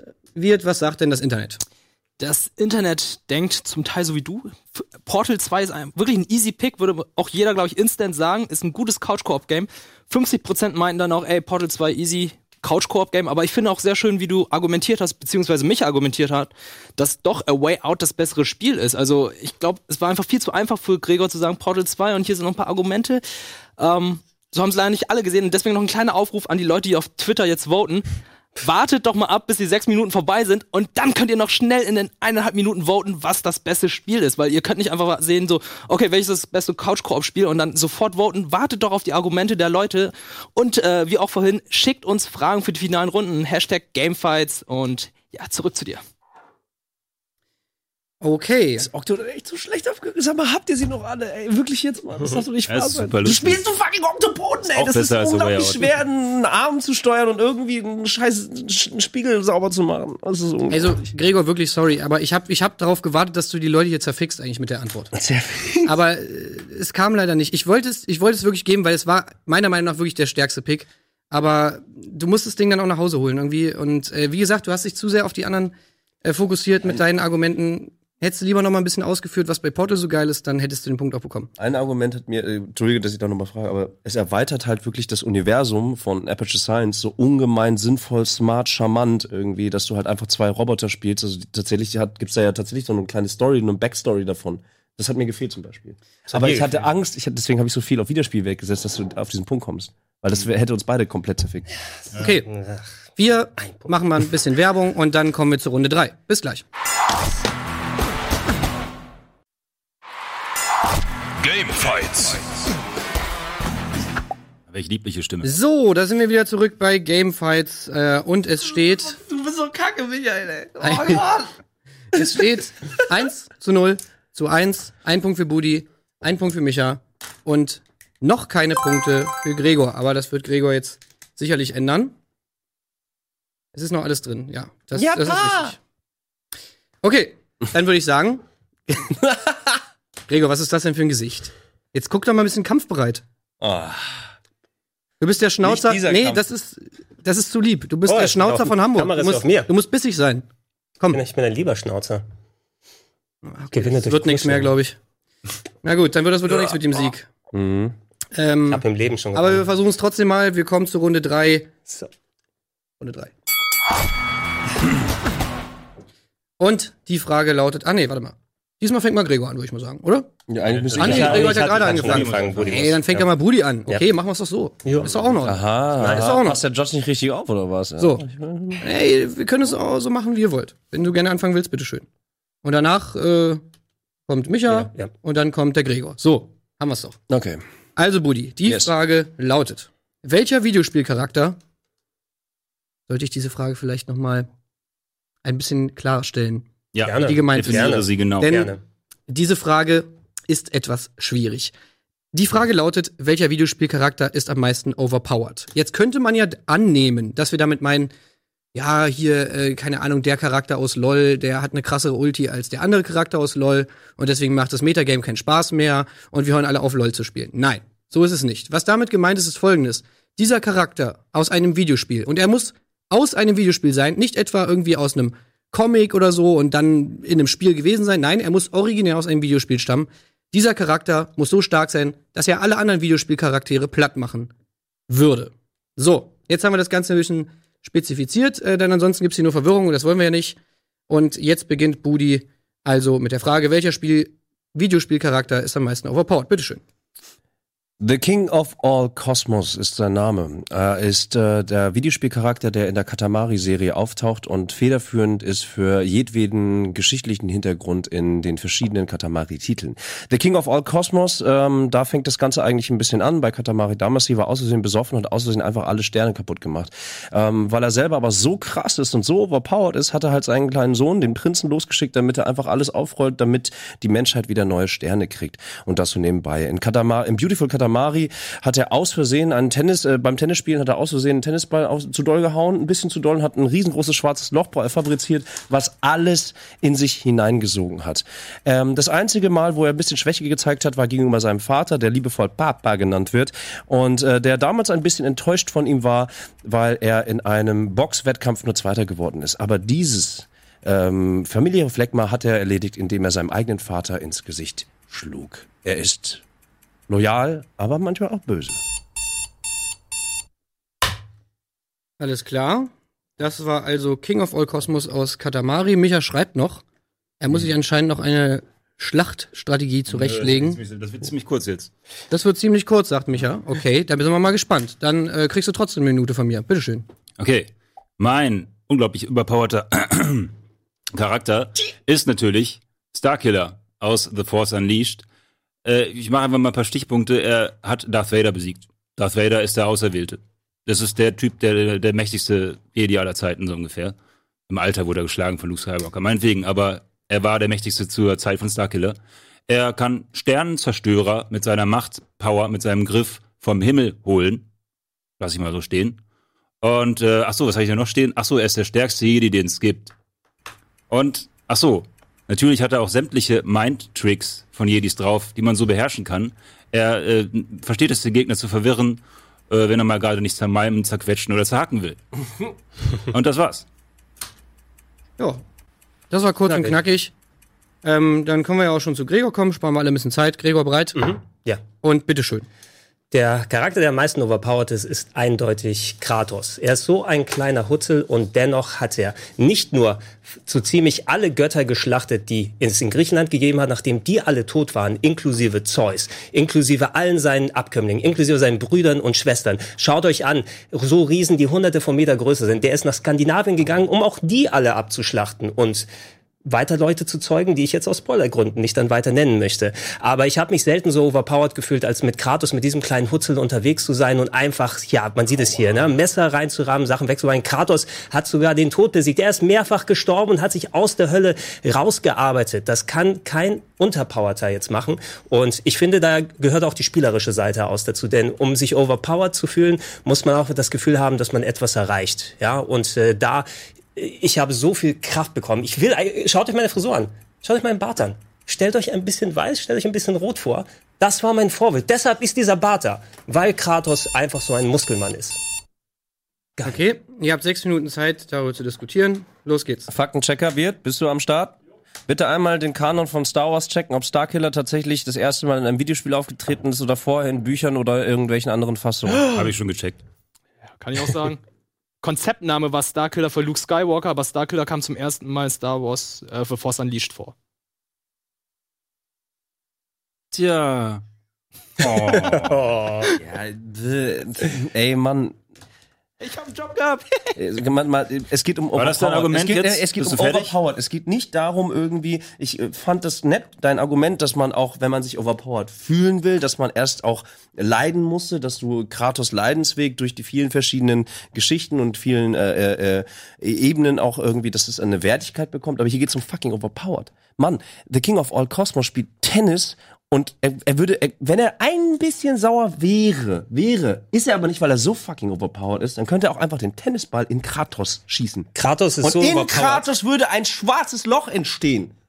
Check das mal. Es Kratos- ist, The King of fucking All Cosmos ist der mit Abstand overpoweredste Videospielcharakter und da kann auch ein Starkiller nicht. Der, der Prinz könnte den, den, äh, den, äh, und das gibt's übrigens, es gibt Star Wars Sachen in äh, Katamari, und einfach aufrollen. Ganz kurze der Frage, Prinz, um mal das kurz ist ein kleiner Pipisohn. deine Figur aus der Runde zu schmeißen. Ja, bitte. Hat deine Figur schon mal einen Zweikampf bestritten? Ja. Wo? Wann? Sagt nicht der Tenniskampf. Der gegen seinen Vater. Er hat gegen seinen Vater Ja, gegen den, gekämpft. gegen den davor, äh, äh, der, der, der war davor der König äh, auf All Cosmos, aber ähm, er ist halt, er wurde besiegt von seinem Sohn. Können wir das Fakten checken, dass er tatsächlich seinen Vater besiegt hat? Das Spiel muss ja ziemlich blutig sein, was? Weißt du, an, anhand von Kra Kratos Errungenschaften in all den Spielen, die er Als bisher gehabt hat, mit Gewalt zu tun. der King of All Kosmos, das wäre für ihn gerade mal so ein Mid-Boss-Kampf. Ne? Der würde hingehen und er würde ihn den Kopf abreißen und in den Hals scheißen. Das würde Kratos machen, weil er das kann. Und wirklich, also ich, äh, wenn ich als dieser kleine Mensch da gewesen bin, 2005 hab- auf der PS2, ich habe das Ding angefangen, habe ich gefreut, ein griechischer Videospielcharakter, schön ist es und what the fuck, eine riesige Hydra kommt und reißt das Schiff auseinander und dann reiße ich diese riesige Hydra auseinander und dann wird's noch größer, größer, größer, größer. Der zweite Teil fängt damit an, dass man diesen Mega-Koloss, ja, das wäre ein Endbosskampf in anderen Spielen. Das ist der Anfang. Also da, dann- einfach weil Kratos so mega overpowered ist und alles weghauen kann. Dein Argument ist also, dass er sehr stark ist und sehr stark hauen kann. Das ist. Ja, natürlich. Kann ich das so für, zusammenfassen? Für, für verhältnismäßig. Schau dir an, was für ein Hutzel der ist. Der hat natürlich seine Muskeln, aber der ist mal einfach fünf Stockwerke kleiner als das meiste, was er zum Frühstück Richtig. Wie besiegt er die meisten großen Gegner? Durch Strategie, durch Taktik, nicht durch Power. Ich habe noch nie gesehen, wie Kratos Was? einen Drachen oder einen Gott im Armdrücken besiegt oder ihn mit hat- einem Latz umhaut, sondern er kämpft lange, er kämpft blutig, er taktiert, er sucht Schwächen und schafft es dann durch seine Taktik gerade mal, sie zu besiegen. Das Und sehe ich nicht so. Das sehe ich nicht so. Taktik ist natürlich was, was dazugehört, aber am Ende, wie viel Taktik steckt da, wenn ich meinen Arm einem Monster in die Augenhöhle ramme und den Anus nach oben rausziehe? Da muss das er erst mal ist hinkommen. eindeutig Da Kraft. muss Ja, weil er, weil er so kräftig ist. Weil er so kräftig Weil ist, er so kommt er dahin. Ja, Ich würde, gerne, ich würde gerne noch mal einmal kurz, äh, eure beiden Charaktere kann man spielen, muss man sogar spielen und wenn man sie nicht spielt, dann sind sie nicht overpowered. Das heißt, ihr geht, ihr geht natürlich dann in das Spiel rein und müsst natürlich leveln und müsst äh, den Fortschritt zeigen etc. Das braucht The King of All Cosmos einfach nicht. Mann, der spielt Tennis, an den der Haaren ist besoffen und rollt das Universum auf. Darf er muss nicht kämpfen, weil er overpowered ist. Er muss sich das nicht verdienen, er ist es. Er ist King of All Cosmos. Darf ich kurz was sagen? Ich will mal was sagen. Also, stellen wir uns mal einen Kampf Kratos gegen Starkiller vor. Ist ein bisschen lächerlich, aber wir machen das einfach mal. Machen wir einfach mal klar. Ähm, Kratos ist in erster Linie ein Nahkämpfer. Kann natürlich seine Klingen weit werfen, das, da gebe ich dir recht, er kann seine Axt werfen und so weiter. Was genau macht Kratos gegen einen Typen, der Dinge so stark festhalten kann mit einer Kraft, dass hier einen Stern, er, hat, er kann einen Sternenzerstörer vom Himmel holen. Er könnte den, äh, den Machtgriff machen, dann kann sich Kratos nicht bewegen, das wirst du mir so recht geben. Ähm, äh, was macht er gegen einen Typen, der Mindtricks drauf hat? Du, Der dann sagen kann, komm, geh da und spring da einfach runter und ramm die Axt selbst in den Kopf. Ja, jetzt- Was jetzt- macht er gegen einen Typen, der Machtblitze feuern kann? Was macht er auf Entfernung? Hat der, haut der, ist er so unglaublich stark Du, und diese- ignoriert das alles? du, diese Axt, die er bekommen hat, da ist er der Fernkämpfer vor dem Herrn. Die Axt halt dich Mit der- fest. Die, die Axt kann dich reinrahmen und wieder daherziehen. Das wäre absolut kein Problem. Damit deine erfundenen Kräfte von dem Charakter, der hier, oh, der kann die Schiffe runterziehen und ist stärker als Darth Vader, das sind alles so Kraftverhältnisse, die zählen im alten Griechenland nicht. Das alte Griechenland hat's Wir befinden gegeben. uns aber nicht im alten Griechenland, sondern auf neutralem Und Boden. wir befinden uns auch nicht irgendwo auf Endor. Neutraler ja? Boden. Wo, wo Starkiller zwischendurch Okay, mal wir haben durch jetzt die noch mal- Distanzen neutraler geht. Boden. kurz Warte. eine zusammenfassende King of All Cosmos äh, ist der King of All Cosmos, weil er überall ist. Er rollt den ganzen Scheiß einfach auf. Du hast egal nichts, ob oder? Griechenland, egal ob irgendein Planet irgendwo im Star Wars Universum, egal wie groß es ist, der kann das einfach aufrollen. Darf- Aber er ist so fucking overpowered, dass er seinen kleinen Buddy, Prinz Darf ich kurz, äh, da, ich habe dich noch gar nicht attackiert. Darf ich das Ja, kurz machen? bitte sehr, Michael. Ähm, ich habe ein bisschen recherchiert über den King of All Cosmos. Dieser Mensch Mhm, ja, hatte eine depressive Episode, weil ihn jemand als Schulleiter bezeichnet hat. Ja, bitte. Er ist labil. Er hat den, den größten Schaden erzeugt, indem er aus Versehen etwas getan hat. Er ist oft betrunken und er ist auch nicht wirklich aggressiv. Also er ist auch kein wirklich wütender Typ oder so. Das heißt, man jede würde einfach hingehen und sagen, du trink ein Bier und spring da runter oder er, erledige dich mit deiner eigenen Kraft, weil offenbar ist seine, seine geistige Fähigkeit nicht wirklich am Start und leicht manipulierbar. Aus. Der Typ ist ein Wrack, ein geistiges. Der hat Kräfte, mit denen er nicht haushalten kann. Er hat Kräfte, die aus Versehen getriggert werden, Kräfte, die er wirklich kaum unter Kontrolle hat und gleichzeitig ist er ein Psycho. Ich möchte ein Ein, letztes ein Ding freundlicher Psycho. auch noch ergänzen kurz. Budi, es geht um Charak- Charaktere, die overpowered sind. Ein Kratos wächst über sich hinaus. Ein King of all Cosmos, für den würde ich schon erwarten, dass er ein bisschen Power hat. Und für das, was er eigentlich leisten könnte, hier mal ein tennis Also im neuesten da Teil-. Overpowered, er ist gepowert, aber overpowered? Der, ja, der Junge trauert aber ziemlich oft über Kratos, weil er ziemlich oft von Standardmobs umgehauen wird. Wer? Von ganz Welcher normalen Junge? Typen in God of War im neuesten. Ich weiß nicht, ob du das gespielt hast. Der Junge, der Knabe, der mitläuft, der Hast muss du's- ihm sogar hast, helfen. Hast es zu Ende der muss gespielt? ihm Weißt fucking nochmal weißt du- helfen Weißt du, wer der Junge ist? Ohne weißt du, wer der Junge ist? Ja, aber am Anfang ist er das noch nicht. Doch, natürlich, der war schon immer. Er schießt Sobald mit aus Pfeil seinen- und Bogen. Er hat aus seinen Lenden Kratos, hat er Götter geschossen. Wer kann das schon machen? Er schießt mit Nur seinem wenn du- Bogen ohne die Hilfe des, ihr habt alle God of War gespielt, ohne die Hilfe des Jungen ist er kaum fähig, auch nur einen stinknormalen Troll umzuwemsen. Alter, das ist kein Problem. Er kann das ohne Probleme machen. Der Junge, Michael. er holt ihn dabei und er erzieht ihn. Das ist Erziehung Kratos-Style. Wie gesagt, gegen Machtfähigkeiten, gegen Mindtricks und Machtgriff Mein könnt Tricks. ihr nichts machen. Mein Okay, Tricks. ich habe noch mal ich eine muss- Frage. Eine Frage noch, Budi, die geht auch an dich. Und zwar, ähm, die beiden haben sich jetzt die ganze Zeit darüber diskutiert, wie sie sich gegenseitig fertig machen würden. Wie würde denn dein Charakter die anderen beiden besiegen? Weil ich meine, sind wir mal, es geht hier bei der Frage darum, welcher Videospielcharakter ist so overpowered, dass er die anderen fertig machen würde. Das haben wir vorhin spezifiziert und davon habe ich von dir jetzt noch nicht so viel gehört. Wie würde dein Charakter denn die anderen fertig machen? Also, wenn irgendwo Starkiller auf irgendeinem Planeten wäre, dann würde King of Cosmos, weil er so overpowered ist, es gar nicht mitbekommen, sondern wahrscheinlich irgendwann aus Versehen sehr betrunken auf den Planeten treten und ihn oder vielleicht aufrollen. Dann würde er sich entschuldigen und sagen, oh Gott, scheiße. Äh. Und dann würde er seinen kleinen Sohn losschicken oder gegebenenfalls sogar selber über diese Welt fliegen. Denn er hat die Fähigkeiten, selbstverständlich überall zu sein. Und er hat auch die Fähigkeiten, sich wegzupuffen. Der ist nicht labil, so wie du das genannt hast. Natürlich, wenn man als Schulleiter beschimpft wird, dann muss man das auch erstmal vertragen können. Und ich bin mir sicher, dass Starkiller noch nie als Schulleiter beschimpft wurde. Wer weiß, wie er reagiert. Wahrscheinlich reißt er sogar Menschen irgendwie. Wahrscheinlich würde er ihn raus. vernichten, sein Gegenüber, mit Exakt. seiner unglaublichen Kraft. Aber das ist bei The King of All Cosmos nicht mal notwendig, weil er so eine Diskussion für so lapidar hält, dass er viel lieber Tennis Du meinst, er taucht beim Duell nicht auf, sondern macht es aus Versehen. Dann wäre es ja gar kein Duell.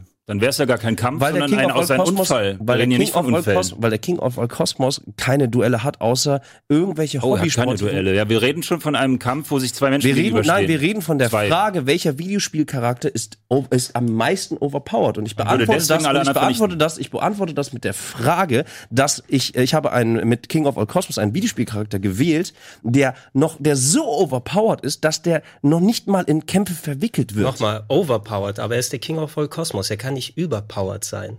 Er muss über sich hinauswachsen können. Nee, nee, Overpowered da- da- da impliziert du- doch, dass du über dich hinauswächst, dass er mehr drin steckt, als du eigentlich auf dem ersten Blick Nee, siehst. Also Also ein Kampf wird definiert, dass dass beide Menschen attackieren. Wenn du sagst, er taucht nicht mal auf, Aber das ist, ist nicht die Kampf. Frage, welcher Videospielcharakter würde in einem Kampf. Tim hat die Frage gewinnen? erklärt. Die ist nicht so, wie sie da drauf steht, sondern er meinte in einem Kampf gegeneinander. Das hat er schon am Anfang eingangs gesagt. So ist diese Frage definiert. So überpowered, dass er alle anderen Videocharaktere platt machen könnte.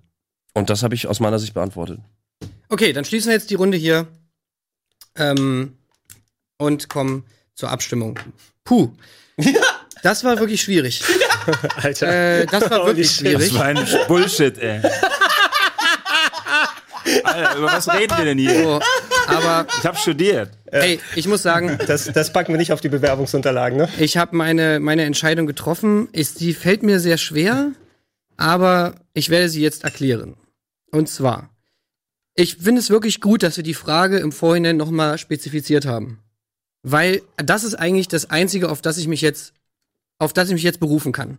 Wir haben im Vorhinein ganz klar, weil uns die Frage im Vorhinein nicht klar war, das nochmal nachgefragt, wie die Frage denn gemeint ist. Es kam die Antwort zurück, welcher Charakter ist so overpowered, dass er die anderen fertig machen, andere Videospielcharakter fertig machen würde. Das habe ich gerade auch nochmal erklärt, bevor die Runde losging. Und sind wir mal ganz ehrlich, ähnlich wie in der letzten Runde, King of All Cosmos ist natürlich eigentlich der beste Pick, weil er hat die krassesten Fähigkeiten. Er ist überall. Das hast du natürlich, du hast es super gut dargelegt. Er ist überall, er ist der krasseste, er ist so stark, dass er eigentlich gar nicht kämpfen muss, das auch nicht will. Wenn es die, wenn es so, wenn die Frage dabei geblieben wäre, dass wir gesagt hätten, welcher Charakter ist so, ist einfach overpowered, welcher ist in seinem Kosmos, in seinem Spiel overpowered oder sonst irgendwas, dann hättest du meilenweit gewonnen, weil da hätte was, ganz ehrlich, was will man dagegen machen? Aber du hast nicht dargelegt, warum er die anderen fertig machen würde. Und Micha, muss ich sagen, hat da genau die richtige Schwachstelle getroffen, Ich ärgere weil mich so, ich ärgere mich so, weil natürlich hat er Waffen, ey. Ich will's nur erklären, du hast es aber nicht gesagt. Ich weiß. Ich habe hab dich extra kann- noch mal kann, gefragt. Er kann, er kann, oh Mann, ey, der kann so easy peasy einfach Sterne und Meteoren auf dich werfen. Du hast nicht mal gesagt, dass er unsterblich ist. Laseraugen. Das ist so lächerlich. Du hast nicht mal gesagt, dass er unsterblich ist. Und ey, es tut mir wirklich leid, aber ich, ich kann dir dann dafür den Punkt nicht geben. Und ich wollte es, ich war fair, ich habe dich noch mal gefragt. Es kam leider nichts zurück. Micha hat es gut gemacht, muss ich ganz ehrlich sagen. Er hat genau diese Schwachstelle angespielt mit der Depression. Er hat auch dargelegt, wenn er schon, ja, ey, es ist, es ist so, es ist so, wenn er, wenn er, wenn, Micha hat sich darauf, er hat recherchiert, er hat gesagt, er ist in eine depressive Phase gefallen, weil er als Schulleiter be, äh, benannt wurde. Ey, ganz ehrlich, okay, so, dann ist er anscheinend schon labil. Dieses Argument habe ich verstanden. Bei Gregor muss ich sagen, ihr geht geht in eine äh, ähnliche Richtung oder habt in eine ähnliche Richtung argumentiert. Aber diese Herleitung, die du gemacht hast, dass overpowered man nur ist, wenn man über sich hinauswächst, ey, sorry, die zieht überhaupt nicht. Warum denn nicht? Nee, das macht meiner Meinung nach einfach überhaupt Aber keinen ist der, Sinn. der Name, overpowered, übergepowert, ja, über sich hinauswachsen. Nee, also ich weiß nicht, wo das so konnotiert ist, diese, diese Erklärung. Also wenn wir das jetzt irgendwo nachschlagen im Duden, das mag irgendwie aus irgendwelchen Gründen für dich so heißen, nicht, dass aber das im Duden steht, das ist, äh, finde ich, also finde ich nicht schlüssig, dass man das so definieren muss. Ähm, und da du dich darauf so beschränkt hast, äh, dass dass das sozusagen als dein stärkstes Argument nach vorne gebracht hast, dass das das ist, warum Kratos Kratos jetzt gewinnen sollte. Ähm, und ich das leider überhaupt nicht schlüssig fand. Aber da kamen doch etliche Beispiele auch nochmal, die gezeigt haben, wie er Leute auseinandergenommen hat, wie er auch einen Starkiller auseinandergerissen hätte, wie er hier alles Also mit in ihm dem, angestellt in hätte. dem Kampf, wo ihr beiden euch duelliert hat, wer von euch da gewinnen würde, ähm, wo Micha gesagt hat, äh, was würde denn in Kratos machen, wenn er mit meinen Tricks ankommt, was würde er gegen Machtblitze machen. Ich fand jetzt nicht, dass du dich da besonders gut rauslaviert hast. Ähm, also das war für mich irgendwie, das war für mich ein, ein Draw, so das war für mich irgendwie unentschieden. Da ging jetzt nicht daraus hervor, okay, Kratos würde auf jeden Fall gewinnen. Und wie gesagt, da das Argument, dass äh, man nur overpowered ist, wenn man über sich hinauswächst und wenn man, wenn der Spieler irgendwas geleistet hat, das gilt für mich nicht und deswegen kriegt mich ja den Punkt. So. Alter, ey.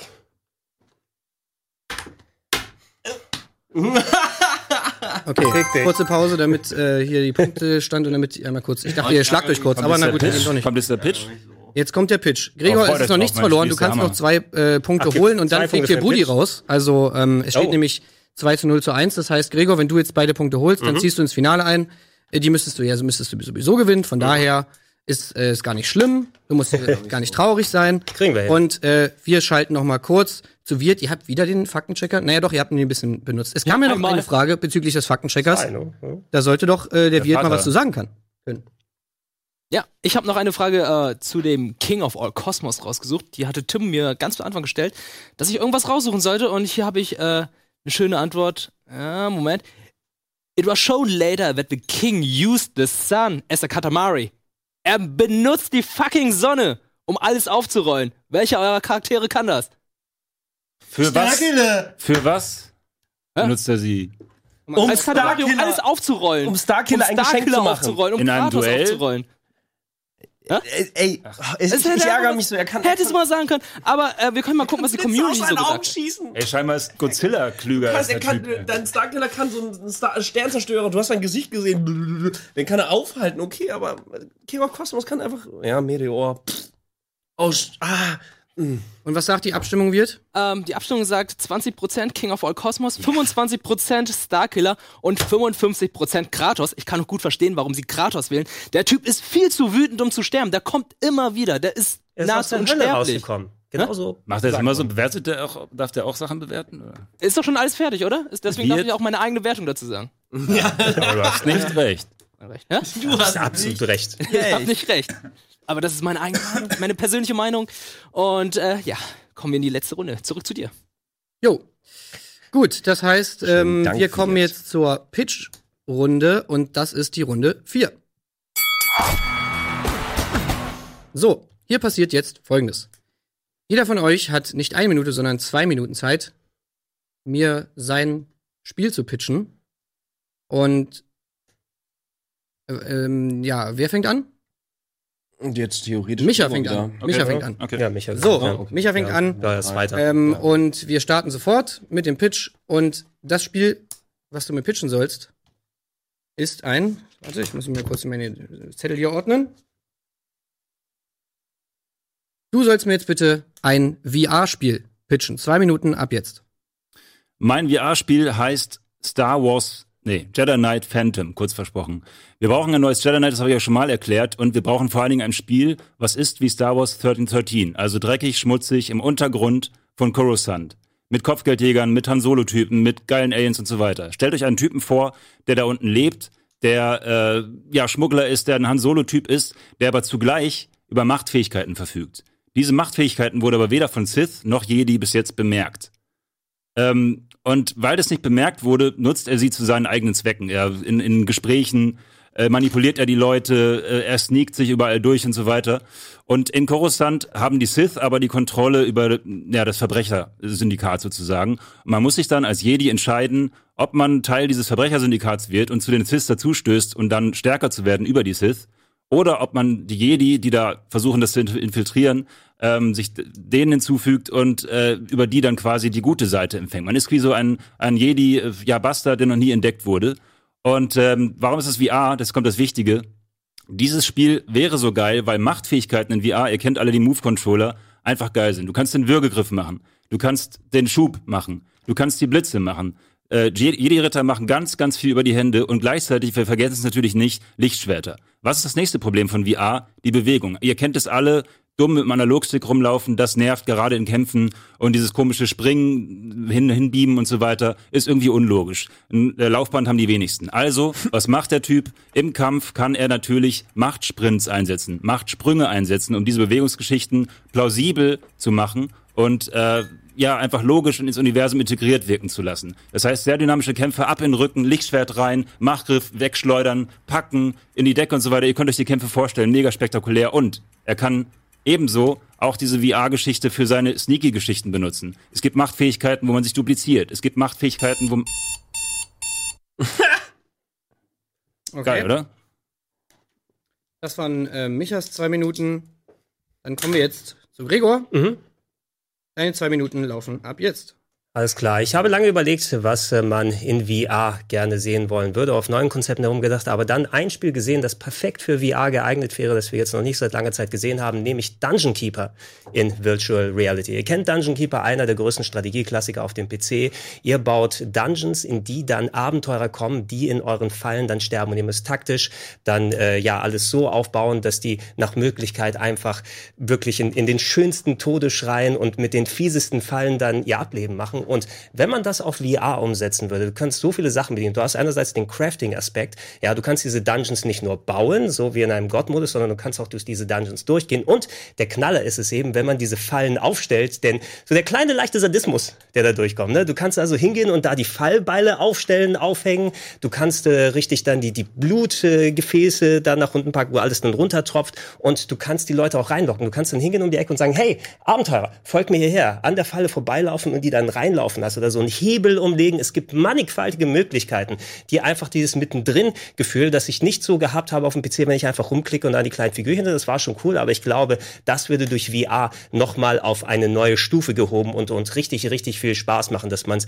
so richtig einmal ausleben kann. Und äh, ja, man könnte sich dann auch duellieren mit anderen Leuten. Ne? Du könntest einen Multiplayer-Modus reintun und äh, äh, alle bauen gemeinsam einen Dungeon oder jemand baut einen Dungeon für dich und du musst versuchen, den Fallen zu entkommen, ne? wo du dann durchgehst und vielleicht dann sehen musst und, und gucken musst. Das war so ein Aha-Erlebnis bei Resident Evil in VR, um die Ecke gucken zu können. Und das in einem Dungeon zu machen, wo du vielleicht schon jemand siehst, jemand baut da und hat dir da was aufgebaut, da ist die Bananenschale, aber eigentlich ist sie dafür da, dass ich dran vorbeilaufe. Da sind so viele Ideen, die du damit machen könntest und du könntest so viele verschiedene Spielspaßadern damit äh, ausleben und, und richtig, richtig viel Fun haben. Und ey, ich möchte das lieber heute als morgen haben. Dungeon Keeper in VR wäre der Knaller schlechthin. Alter, Michael, du bist so hart, ey. Du bist so gemein. Was war das, Micha? War das ein bin, äh, Regelverstoß? Das war ein schlechtes Darstellen von war das Schlafen. Oh, ah, na, Sehr schlecht. jetzt mache ich noch nicht noch schlimmer, diesen Regelverstoß, sonst kriegst du gleich einen Minuspunkt. Genau, nein. gut. Das hat immer recht. Also, Guter Pick. zwei Minuten von Budi, bitteschön. Virtual Reality hat äh, aktuell sehr viele nette technische Spielereien, was aber tatsächlich noch äh, ähm, fehlt, sind wirklich gute Geschichten. Auch da gibt es inzwischen immer mehr Titel, die Virtual Reality auf eine echte gute Narrative hinleiten. Virtual Reality, das hat äh, Michael eben ebenfalls gesagt, hat das ganz große Problem der Steuerung. Ähm, man, das Fortbewegen hat immer noch eine Schwierigkeit. Äh, ich stelle euch vor, ähm, die Reise ins Ich VR. Die Reise ins Ich oder zu Englisch The Inner Space ist ein Film von 1987. Ähm, tatsächlich ein sehr, sehr guter Film, der auf IMDb zwar nicht so ganz positiv bewertet wurde, aber ein absoluter Liebhaberfilm. Ich erkläre euch kurz, worum es geht. Ähm, äh, es gibt äh, drei Hauptcharaktere. Dennis Quaid äh, spielt äh, Lieutenant Tuck Pendleton. Er ist ähm, Pilot, und zwar ein Starpilot. Äh, er wird in einem geheimen Projekt aber miniaturisiert. Er ist in einem so kleinen Spaceschiff. Und das sollte eigentlich äh, in ein Tier reingeschossen werden, damit er das Innere ähm, die, den Körper von innen erforschen soll. Ähm, äh, versehentlich durch einen komischen Vorfall in dem Film äh, wird aber die Spritze, wo sein Raumschiff drin ist, in Jack Potter reingeschossen, einen absoluten Hypochonder.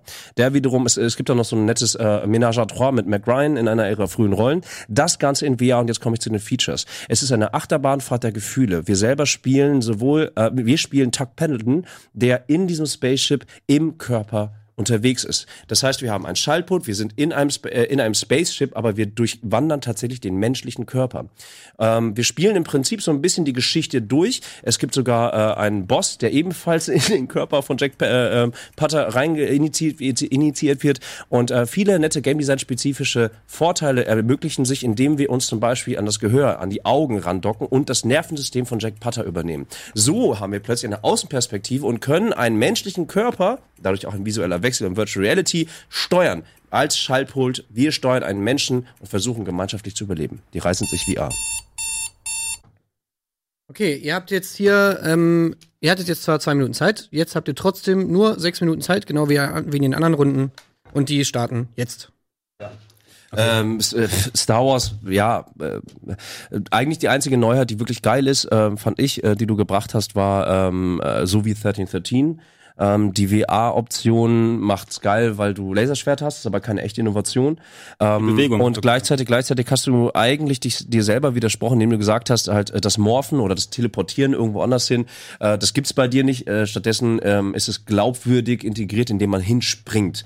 Ähm, das löst gerade bei Virtual Reality, glaube ich, eher auch für, für Probleme, weil du musst die Bewegung machen. In meinem Kopf hast du schöne Bilder kreiert, indem man halt tatsächlich so ein Salto rückwärts irgendwie über deinen anderen Ohne Salto. gegeben hast. Ja, dann springst du halt einfach oder was. Genau, es ist ein Machtsprung oder auch den Sprint, wenn dir davon Sprung schlecht wird. Du kannst auf jeden Fall hinspringen, das ist dann ein Wusch und du bist da beim Gegner und gehst direkt in den Aber genau das, genau das ist ja das, was du eigentlich äh, äh, negativ bewertet hast. Nein. Sowohl als Wusch als auch als Teleportation in VR-Spielen, das hast du negativ benannt. Ähm, du hast Nein. versucht, äh, wenn man in- selbst in mit dem Analogstick hinsteuert ähm, und dahin geht, dann zerstört das die Immersion. Aber wenn ich auf Knopfdruck den Machtsprung oder den Machtsprint aktiviere, um zum Gegner zu gelangen, dann ist, gehört es zum Universum, dann gehört es zum Jedi-Movement und dann ist genau dieser, dieses Seppen oder dieses Rumteleportieren, was in anderen Spielen nervt und kacke ist, in Fallout und so weiter, es wäre hier dann absolut plausibel und cool und würde für dynamische Kämpfe sorgen. Siehe Robo Recall, was aktuell das beste VR-Kampfspiel ist, wo man genau das tut, wo es aber nicht plausibel erklärt ist. Wäre, wäre es nicht diese ganzen Sachen, die du erläutert hast, du hast ja noch diese Narrative da oben drauf gepackt, ob du dich entscheidest und versteckst, ob du jetzt äh, mit den Sith oder als Jedi da interagieren wirst. Wenn ich das jetzt so spielen würde, um auf die Narrative zu gehen, würde ich auch versuchen, mich zu verstecken, aber dann kann ich diese Kräfte doch gar nicht alle so richtig einsetzen. Ich weiß nicht, wieso der, der, der Langzeitspaß dann wirklich so wäre. Das habe ich im Gegenzug, wenn ich sowas wie, ich habe es ja ausgeführt in den zwei Minuten, bei Dungeon Keeper VR habe, du kannst so viele Sachen dann in ein Spiel reintun und eben nicht nur etwas, was sehr gimmickhaft ist. Also es macht Spaß, mit dem Lichtschwert kurz hier rumzumachen und ein paar Kräfte. Aber irgendwie ist das aus. Ich habe die, die Sachen auf der Wii gespielt mit der Wii-Mode, wo man es bewegen kann. Ich habe die ganz ehrlich nach einer halben Stunde dann, dann Hast du weggepackt. Robo Recall gespielt? Das präsentiert im Grunde, wie es laufen kann. Nahkampf ist richtig, richtig geil in VR. In den Rückenbeamen, Kämpfen und so weiter. Es gibt ein richtig dynamisches Gameplay. Und außerdem die Story habe ich beschrieben. Das Spiel ist natürlich story-driven, deswegen habe ich der Story gerade so viel Raum eingeräumt und habe sie explizit erklärt und habe nicht nur das Setting genannt, sondern auch noch die Tatsache, dass er eben kein Jedi in Ausbildung ist, sondern jemand, der auch seine Mindtricks in Dialogsystemen sozusagen, äh, seine Mindtricks da einsetzen Brauchst kann. du dafür. VR aber wirklich? Das VR, Ja, was du erklärt hast, ist dann. funktioniert. Star Wars Ja, ist perfekte aber- Bewegung. Moment, macht da hast du- macht Schub, Mindtrick, alles funktioniert über Bewegung. Deswegen ist es der perfekte VR-Titel. Okay, aber Bewegung ist nicht VR. VR ist, dass du da involviert bist. Das alles, was du erklärt hast, hört sich nach einem Kinect-Spiel an. Und wir haben Kinect und Star Wars schon gehabt, die solche Sachen versucht glaube, haben. das mittendrin Gefühl mit VR bei einem. Star Wars-Spiel wäre sicherlich auch nicht schlecht. Ja, aber das ist, das ist ein ergänzendes Ding. Also ich sehe nicht das Besondere, was im VR jetzt hier drin wäre. Was ist denn bei dir denn das Besondere? das Besondere ist, dass du solche Sachen einfach durch das mittendrin gefühlt komplett neu erlebst. Ich habe ja gesagt, wenn ich da durch diese Dungeons dun- durchgehe und wirklich nicht nur von oben drauf mit dem Point-and-Click-Interface dann arbeite, sondern dieses mittendrin gefühlt habe. Resident Evil 7 war das perfekte Beispiel. Das wurde so erweitert dadurch, dass ich da drin sein kann, um die Ecke lugen kann, mich verstecken kann in dem Haus. Hier kann ich quasi so ein Katz-und-Maus-Spiel machen, nicht nur mit den Leuten, die in meinen Dungeon kommen, nicht nur Fallen auslösen, nicht nur meinen Sadismus ausleben, sondern auch richtig mittendrin sein. Und VR würde eine ganz neue Ebene Das. Mittendrin-Gefühl, in dem man da ist bei Jedi Knight, wäre nicht relevant. Ja, also das, das, das ist ja gimmickhaft. Ne? Also bei mir ist es ein essentielles Ding. Was ist Wenn denn daran essentiell? Nochmal kurz, Du- du- das du- zu beschreiben. Weil für dich klang, für mich klang das wie ein Gimmick, was du genannt hast.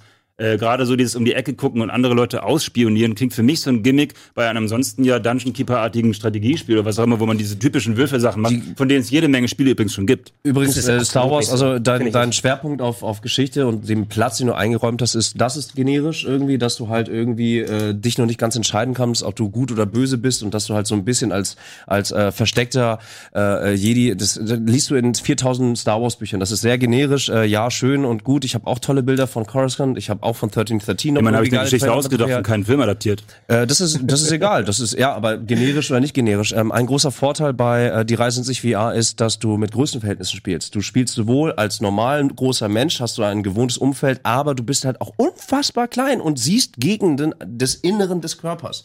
Ähm, gleichzeitig wird das sozusagen zum Spielfeld. Du fährst durch den Körper, erlebst dort deine Geschichten, hast aber immer die Möglichkeiten, auch den größeren Körper zu spielen. Und wir alle wissen, dass bei VR-Titeln Größenverhältnisse, das Morphen zwischen sehr groß und sehr klein, einen unglaublich Das ist großen ein ganz oft Effekt hat. genutztes Feature, das stimmt. Ist ein sehr oft genutztes Feature, Gab's aber schon tausendfach. Darum geht's ja nicht. Aber was es eben noch nicht gab, ist die Reise in den menschlichen Körper. und das auch noch Das ist ein verzahnt mit Setting, einer da gebe ich unglaublich, mit einer unglaublich guten Vorgeschichte, Naja. die wirklich gut erzählt ist, die charmant erzählt ist, die auch durcherzählt ist. Ein VR-Spiel hat äh, aus meiner Sicht, und das ist etwas, da lässt sich formidabel drüber streiten, äh, so etwas lässt sich wirklich wunderbar abendfüllen, von mir ist an zwei Abenden durchspielen. Und das ist etwas, also ein VR-Erlebnis, was ähm, zeitlich begrenzt ist, was äh, nicht einen auffordert, jetzt irgendwie 400 Stunden in zum Beispiel Phantom irgendwie zu verbringen, damit man auch ja alles mitkriegt. Aber es, Virtual Reality ist nach wie vor eine Technologie, die sehr zeitaufwendig und vor allen Dingen körperlich sehr anstrengend ist. Das Ganze wird minimiert. Es ist eine in sich geschlossene Geschichte, gut erzählt. Die, Narra die Narrative ist gelernt, ist, ist qualitativ hochwertig, plus die Ergänzung einer neuen Technologie, die diese gesamte Idee so unglaublich genial und passend umsetzt. Das gibt es Ja, weder Pudi, bei Dungeon Pudi, mich aber als auch bei dir. Und ich würde auch ganz kurz zu dir nochmal sagen, Gregor, einen Satz. Ich darf auch kurz noch Ja, was zu dir gleich sorry, sagen. Ja? sorry, stimmt, ja. Ja.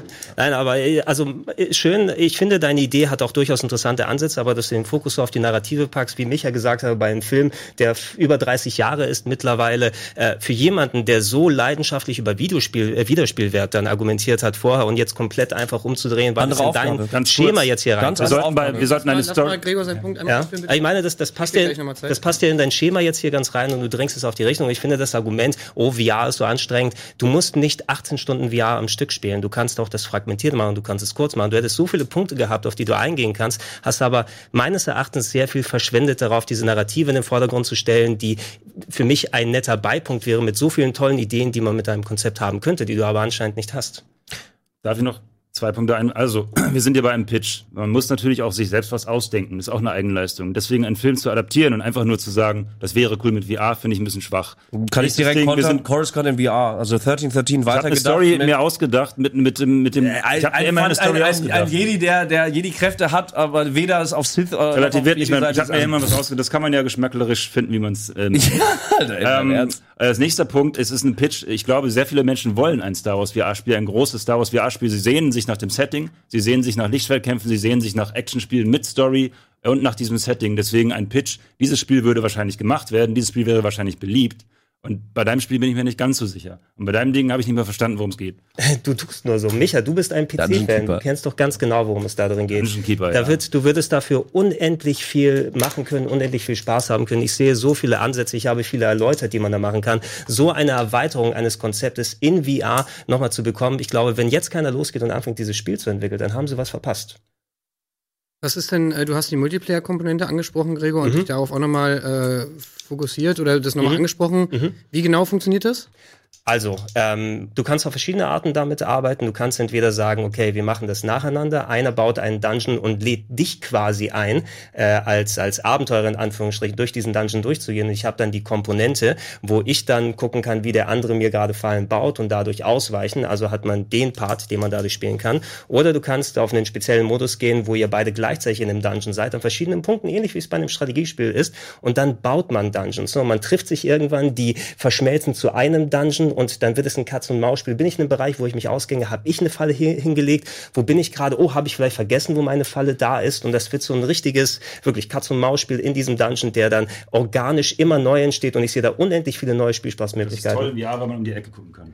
Unter anderem. Okay, ja, das, das mit dem den Punkt Ring. hatten wir ja schon. Äh, einmal noch, ich will einmal noch ganz kurz Budi die Möglichkeit geben, auf das Argument von Micha zu reagieren, was die ähm, Micha hat gesagt, das Spiel würde niemanden interessieren. Hast du da was zu entgegnen? Naja, Star Wars funktioniert halt immer, es ist generisch, es gibt die böse, die erwachsene Star Wars-Fraktion, das alles, was Star Wars böse macht, egal ob es ein Mobile-Game ist oder ein VR-Titel angeht, äh, gefeiert wird, ist klar, das entkräftige ich damit. Äh, natürlich wünscht man sich ein, ein echtes, vollwertiges Spiel, wo du Leid, äh, wo du als, als Jedi irgendwie in VR spielen kannst. Auch Konzentrier das dich mal auf dein Spiel. Okay, und ich konnte, äh, ja, ähm, ich persönlich glaube, dass äh, narrative Virtual Reality Spiele, davon gibt es wirklich sehr, sehr viele, ähm, dass äh, äh, es nach wie vor krankt an wirklich guten, sinnigen äh, und in dem Sinne unterhaltenen Ideen, die sie schon bewiesen haben. Das heißt, der VR-Pitch wäre tatsächlich und aus vollkommen kalkuliert, das ist eine Geschichte, sie funktioniert. Die Prämissen des Films funktionieren aber auf die Technologie der Virtual Reality perfekt. Das ist eine Erweiterung dieses, diese, dieser, dieses geschichtlichen Kontextes mit der neuen Technologie, dass man jetzt tatsächlich selber in der Virtual Reality im eigenen Körper steckt und trotzdem ein Narrativ hat und trotzdem spielerische Möglichkeiten hat, die es natürlich in klassischer Film, äh, im Filmmedium überhaupt nicht geben kann. Das heißt, da gibt es eine Erweiterung, die auf etwas Bestehendem aufbaut, es aber durchaus besser macht, die Technologie sinnvoll nutzt und ähm, Ja. glaube ich deswegen auch entsprechend viele Leute catchen würde. Okay. Ja. Dann machen wir das Ding jetzt hier zu. Ähm, ich muss sagen, ich habe irgendwie auf alles Bock davon. übrigens. die alle, ich fand sie alle geil. Das ist eine super Idee. Ähm, Star Wars geht so. Das geht so, ja. Das ist immer so ein bisschen. Zeig mir doch einen Film oder ein Spiel, wo das ist, die Story. Es gibt, es gibt da keinen Jedi Knight mehr. Es gibt da keinen Knights of the Old Republic mehr. Es ist eine Marktlücke. Dafür muss es nicht besonders Okay. sein. Ja, egal. So, es war auch hier wieder ziemlich schwer, muss ich sagen. Ist immer so ein bisschen die Frage, macht man es jetzt kurz, um Zeit zu sparen, oder erklärt man es ein bisschen, damit es vielleicht nachvollziehbar ist? Ich, ich versuche mal. Ach, wir haben noch Zeit, höre ich gerade. Na gut, dann kann ich es ja versuchen, mein, ähm, meine Entscheidung zu erklären. Also, womit fangen wir denn mal an? Ich würde mal anfangen mit Star Wars. Also, bei einem Pitch ist es natürlich auch irgendwie wichtig, dass, das, dass man das Ganze, also ein Pitch ist ja immer so, dass man es jemandem präsentiert. In dem Fall war ich jetzt derjenige, dem es präsentiert wurde.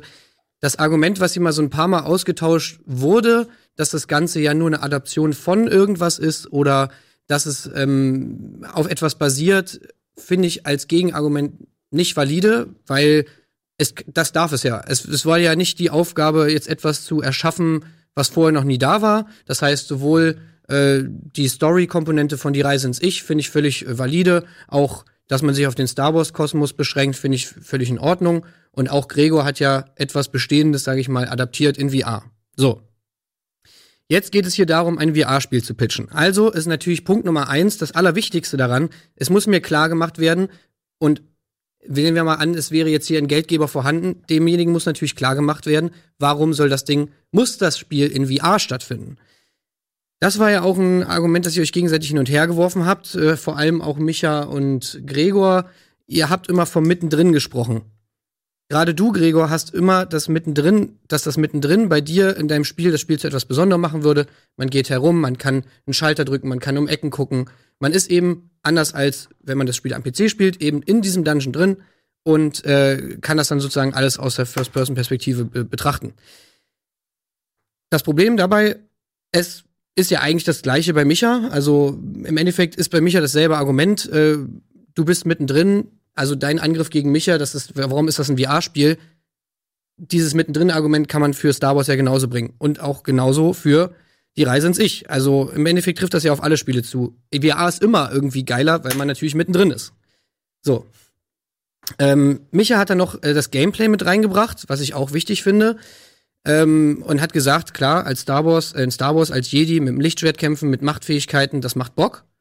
Ähm, da sind wir uns, denke ich mal, auch alle einig, dass das Bock machen würde.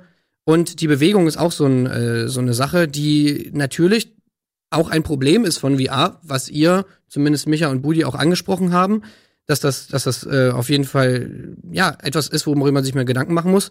Du hast das Ganze mit, mit Machtsprüngen bzw. Force Speed äh, erklärt, äh, wo sozusagen diese Motion Sickness da nicht gegeben wäre. Und Budi äh, hat das Ganze erklärt mit, man sitzt ja in einem Raumschiff, was auch eine Art und Weise ist, Bewegung in VR-Spielen möglich zu machen, die er sich schon bewährt hat. Bei Gregor hat mir das ein bisschen gefehlt, muss ich ganz ehrlich sagen. Und generell, was das Gameplay angeht, äh, habe ich tatsächlich bei Gregor nicht so ganz verstanden, warum das Ganze jetzt VR sein muss. Also es ist natürlich cooler, wenn man im Dungeon steht, klar. Auf der anderen Seite, was so Bedienung angeht, würde ich mir so denken, wenn ich jetzt so einen Dungeon Keeper spiele, ist das doch irgendwie auch irgendwie geiler, wenn ich das mit der Maus machen kann. Das Mittendrin-Gefühl, da gebe ich dir recht. Das ist natürlich geil. Äh, das ist aber bei allen anderen auch geil. Was mir bei Budi, was mir bei Budi sehr gefallen hat, war, dass du wirklich klar gemacht hast, diese Verbindung von Story und VR. Warum ist das geil? Gerade Größenverhältnisse, und da muss ich dir wirklich recht geben, ist etwas, was in VR immer geil funktioniert. Und das hat einfach bei dir, bei deinem Spiel natürlich irgendwie den, den coolsten Effekt, wenn du äh, die Reise ins Ich, also ich, das ist ja im Prinzip, der Titel sagt es schon, ähm, also die Verbindung von der Story-Ebene zu dem Gameplay-Element VR ähm, ist einfach bei die Reise ins Ich, das hast du sehr schön dargelegt, einfach wirklich äh, bis ins kleinste Detail gegeben. Ich kann mir es sehr gut vorstellen, wie man durch den Körper ähm, reist. Ich kann mir vorstellen, dass es mega Bock macht, sich einen Körper von innen anzugucken, in VR. Ähm, auch dieses Element fand ich schön, dass man im Nervensystem das Nervensystem kontrolliert und äh, jemanden steuert, also einen echten Menschen, womit durch nochmal so ein neues Gameplay-Element dazukommt. Ähm, und ich muss sagen, das hat einfach für mich den, das ist eine hohe, also eine kreative Leistung, selbst wenn es storytechnisch auf die Reise ins Ich basiert, finde ich es finde ich schon eine Leistung, dass die du dir was rausgesucht hast, eine Basis, auf der man ein VR-Spiel gut aufbauen kann. Äh, das finde ich sogar bei Die Reise ins Ich noch mehr gegeben als bei, bei Star Wars tatsächlich. Und äh, ja, deswegen geht der Pitch an Budi. So, und jetzt ist natürlich wieder Wirt gefragt. Wirt, was sagen die Leute? Fanden, was fanden die geil? Tja, die Leute fanden Star Wars geil, tatsächlich. Wer, wer, wer hätte das gedacht? 44% haben gesagt, ey, Jedi Knight Phantom, glaube ich, hast du es genannt? Ja. Würde ich spielen, hätte Bock drauf. 32% sagen wiederum, naja, die Reise ins Ich ist auch sehr geil. Und 24% sagen, ja, Dungeon Keeper scheint auch ganz nett zu Was sein. ist das für ein Unterton? Ja. Sag, sag, sag, sag's mal ein bisschen freundlicher nochmal, bitte. 24% Unterton. Ja, sa, sag mal ist der 24% 24% freundlicher. Unterton. Wenn es 25% wäre, ey, Dungeon Keeper ist auch geil. Aber sorry, es ist nur ja, 24%, ne? Auch ganz nett. Ähm, tatsächlich, äh, Dungeon Keeper in AR finde ich geil, wenn du es auf den Tisch projizieren kannst. Und da Wie gab's- Minecraft eigentlich so, ne? Das wäre cool. Da gibt's doch das von Micro, äh, nee, wie heißt Das, was sie, HoloLens. das, was sie vor ein paar Jahren vorgestellt da haben. gab's also es gab tatsächlich schon Dungeon Keeper AR äh, äh, Projekt gab's schon also wirklich eins zu eins Dungeon Keeper auch nur als Augmented Reality also ich fand die Idee gut ähm, Punkt Ja. nee ist ja so Dungeon Ja, Keeper ja. ist ein geiles Spielprinzip so aber Auf jeden Fall, auf jeden Fall. Ich glaube, es würde auch mega Bock machen, aber ich fand halt, wie gesagt, ich habe es ja gerade schon erklärt. So, nicht nochmal alles. Also, äh, jetzt machen wir einmal kurz Werbung und dann ähm, müssen wir uns leider von Gregor verabschieden, so leid es mir tut, und äh, kommen dann zum großen Finale zwischen Micha und Budi. Also, Werbung, bis gleich.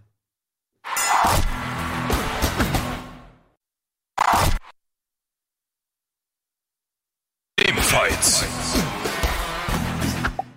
Es ist Zeit fürs Finale, das große Finale zwischen Michael Reinke und Daniel Budimann.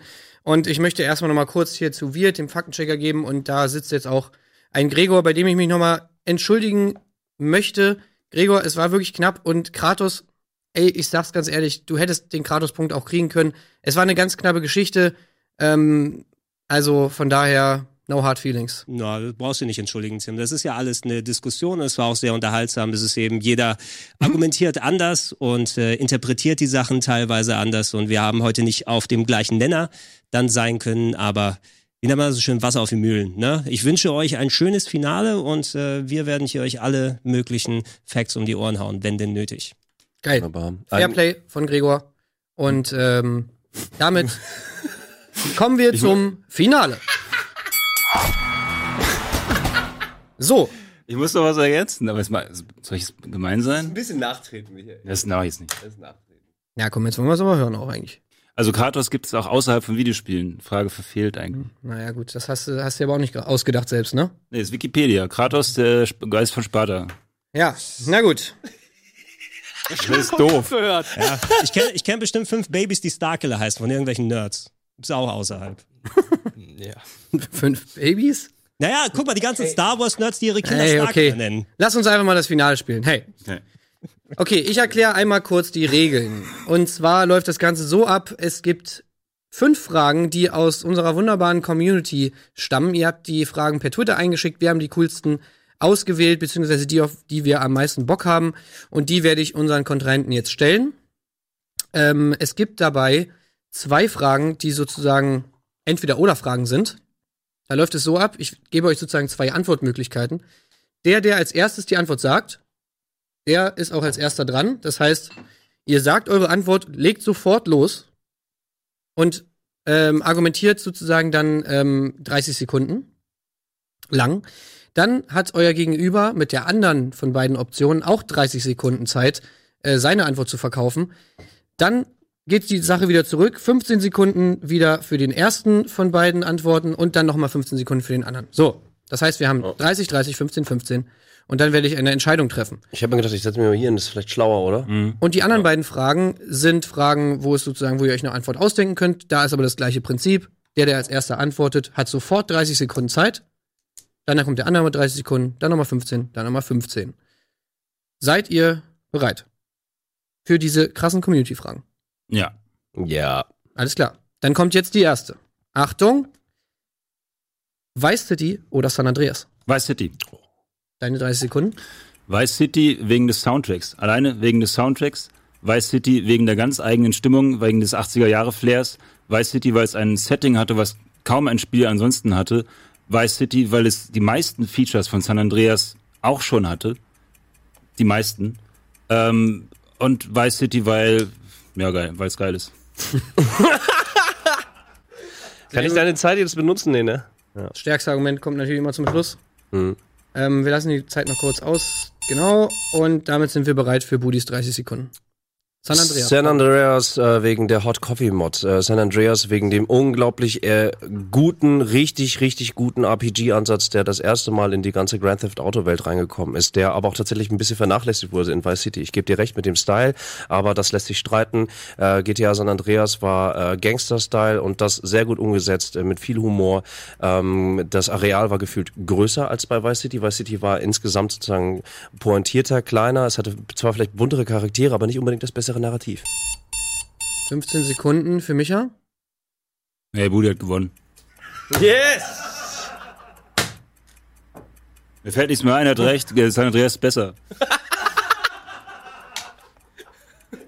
Yeah! Ja, ich war zu Was? schnell. Ich war zu schnell. Er hat absolut recht, es ist natürlich einfach, es kam später raus, es war alles da. Es hat mehr als, also mir fällt nicht mehr ein, ich kann jetzt nochmal sagen, hey, der Soundtrack war gut. Was zur Hölle?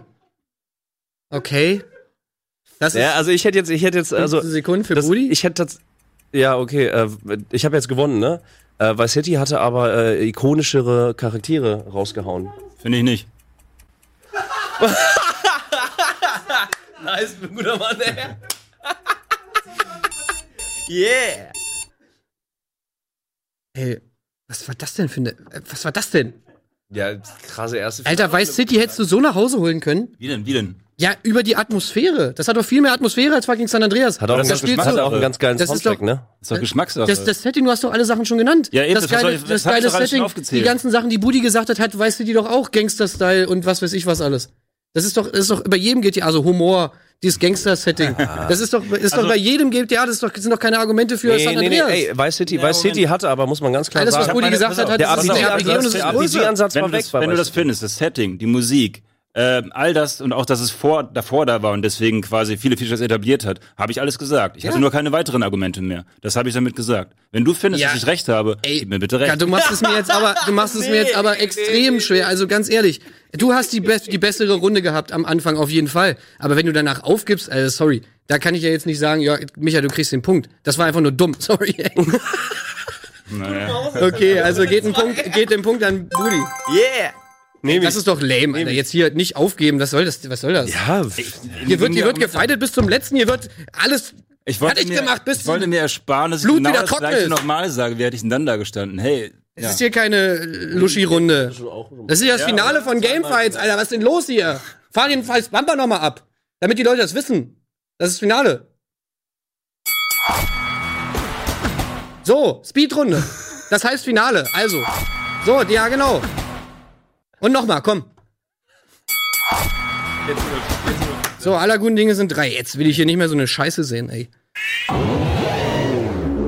geil. Ach so, jetzt äh, das ist mein Zettel hier. Gregor, was hättest du so gesagt? Äh, Nix, Gregor, jetzt hier, wir machen die nächste Frage. Ah, So. gut. Also, Achtung. Entweder oder Frage.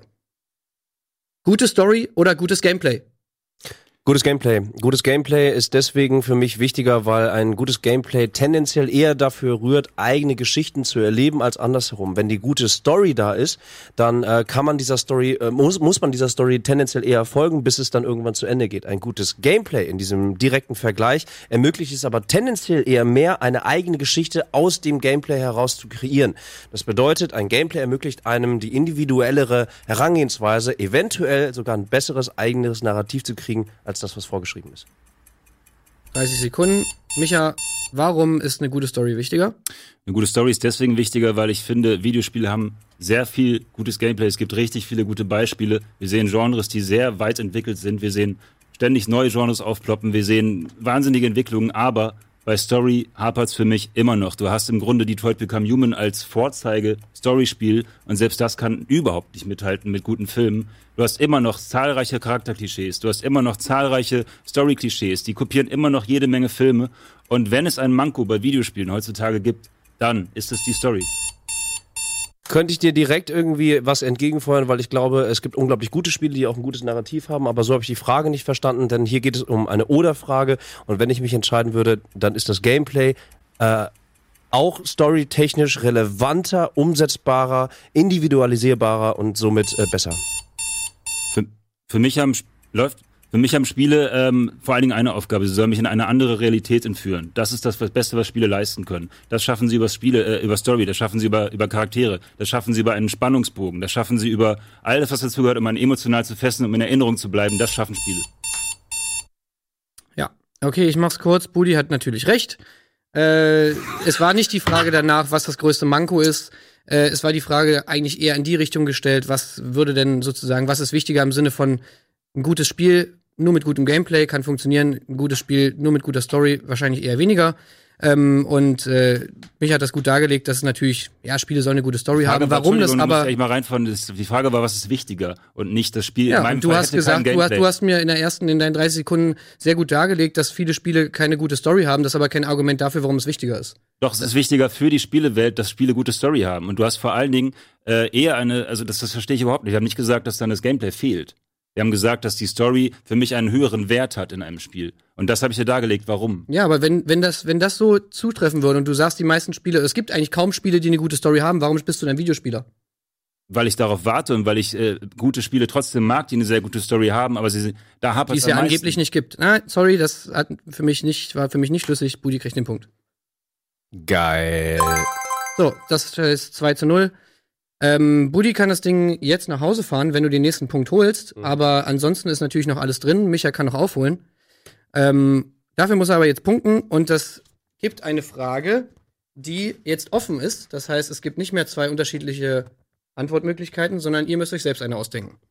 Und die Frage ist, was war das Spiele-Highlight auf der Gamescom 2018? Cyberpunk 2077. Äh, Cyberpunk 2077, nicht nur, dass es äh, wenige Tage nach der Gamescom einen 48-minütigen Gameplay-Trailer für alle da draußen gibt, hat äh, Cyberpunk 2077 einfach komplett alles in den Schatten gestellt. Äh, es war genau das, was sich viele Leute erhofft haben. Es sah fucking brillant aus. Es hat Spieltiefe gezeigt. Es hat eine Welt gezeigt, die äh, ähm, CD Projekt würdig war. Alle Leute, die es gesehen haben und jetzt inzwischen auch alle da draußen, können nur bestätigen, fuck, wir haben geil, wir haben richtig, richtig Bock drauf, in dieser Welt äh, äh, hausieren zu gehen und zu leben und zu spielen. Micha?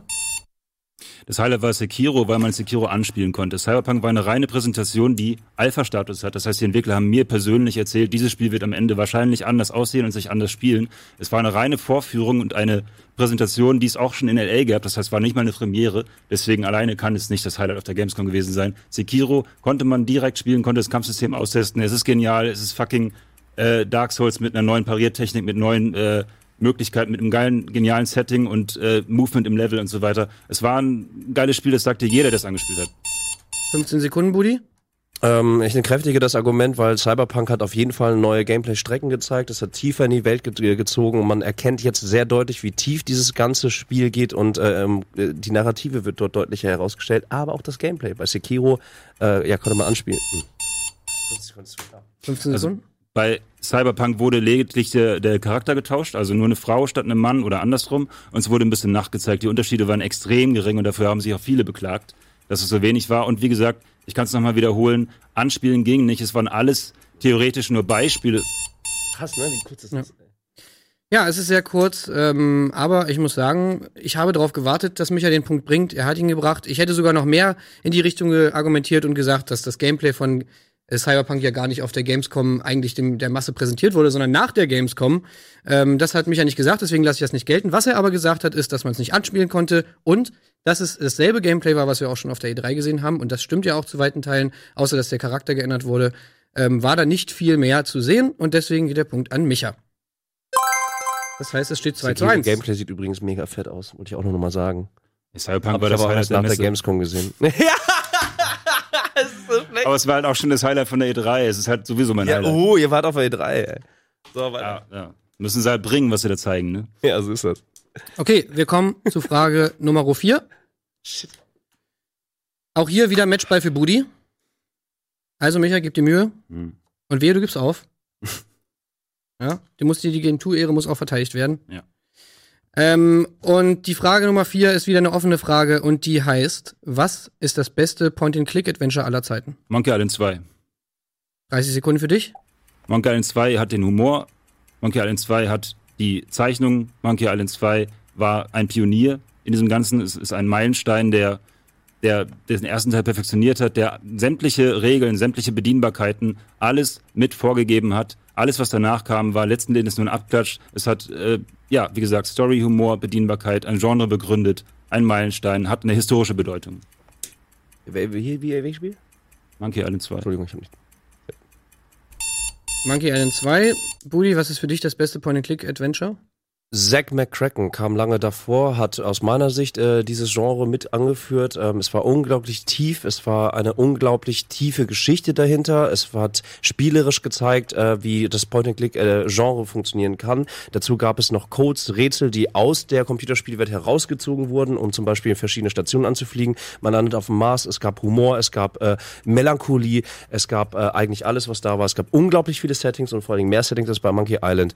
Zack McCracken ist für mich das beste Point-and-Click-Adventure. Micha, warum ist Monkey Island 2 besser als Zack McCracken? 15 Sekunden?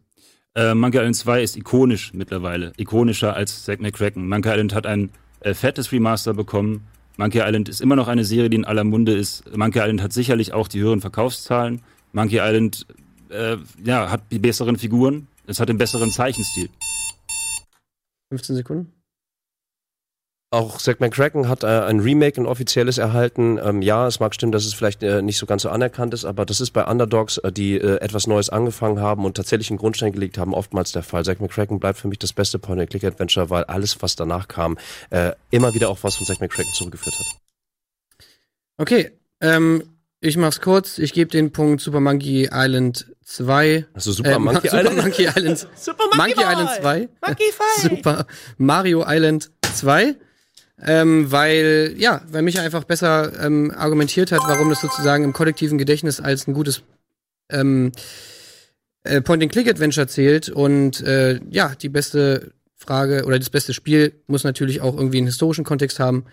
Das haben wir ja vorhin schon, Ah, ich hätte doch Day of the Tentacle gesagt. schon geklärt. So, ja, ich habe auch auf Day Ja, of the Tent Tentacle ja, gewartet, ganz auch. ehrlich. Ich dachte, Ja, du aber- zerstörst mich mit Day of the Ja, Tentacle. aber es war halt, es war halt wirklich so, ich musste ja wirklich nachfragen, Ja. welche Spiele du jetzt gerade genannt hast. War es, war es wirklich Zack McCracken ist schon ein Ding für Kenner, da muss man schon sagen, dass Super Monkey, Ja, äh, Super Monkey, ja, schon wieder. Ich- Monkey Island 2, ähm, ja, ist einfach wurde halt be bekannter. äh, getriggert, weil du gesagt hast, es hat halt ein Genre irgendwie definiert. Sprich mal ins Mikro, Budi. Äh, äh, Zack McCracken hat das Genre für mich definiert und nicht Monkey Island. Also, ähm, ja. ja, Faktenchecker, Zack McCracken kam auch früher, davor, ne? Es war natürlich früher, aber ob es deswegen besser ist ist. ein bisschen Ja, Zack, Zack McCracken kam davor, aber wenn du es begründen willst, dann musst du Manic Mansion nennen, natürlich eindeutig. Ja. Und äh, mit dem Argument zu kommen, äh, hat ein Genre begründet, das sind zwei in der Titel, äh, im Titel drin, ein bisschen merkwürdig. Also Day of the Tentacle habe ich sträflich vermisst da in dieser Diskussion. Nee, also hat ein Genre leid. begründet, war für mich jetzt auch nicht ausschlaggebend für den Punkt. Zack McCracken hat sondern, äh, ähm, Parts und Monkey Island ist nicht so gut Genau, einfach- ins Deutsche, hat ein paar nervige Rätsel. Dammit, ey! Ja. Fernsehball oder was? Okay, geil. Das heißt, es gibt einen Matchball. Oh Mann. Fuck. So, und die letzte Frage ist jetzt wieder eine, ähm, eine Entweder-Oder-Frage. Das heißt, der, der mir als erstes die Antwort nimmt von den beiden, die ich euch gleich sagen werde, der muss 30 Sekunden argumentieren. Seid ihr bereit für die finale Frage? Derjenige von euch, der diese Frage nach Hause holt, der gewinnt diese Episode Gamefights. Okay? Mhm. Ja. Alles klar. Die Frage lautet: Medikit oder Autoheal? Medikit. Medikit. Medikit, Medikit hat einen wesentlich höheren äh, an Belohnung, weil man etwas aktiv tun muss, äh, um eine Heilung zu forcieren. Ähm, die Bedrohung ist härter. Autoheal, ja, du kannst dich zurückziehen, du kannst defensiv spielen. Medikit muss in der Offensive passieren. Du musst auf Versuche sein, ein Medikit zu erhalten, um sozusagen im Progress immer weiter nach vorne zu gehen. Es ist nicht der Schritt zurück, das Durchschnaufen, sondern das Medikit forciert ein Gameplay. Das Medikit ist Belohnung. Äh, Lob ist wie ein Medikit. Äh, das ist ein, ein vielgesagter Spruch, der bei uns in der Redaktion auch ist, äh, weil das Medikit einfach die bessere Wahl ist als Autoheal.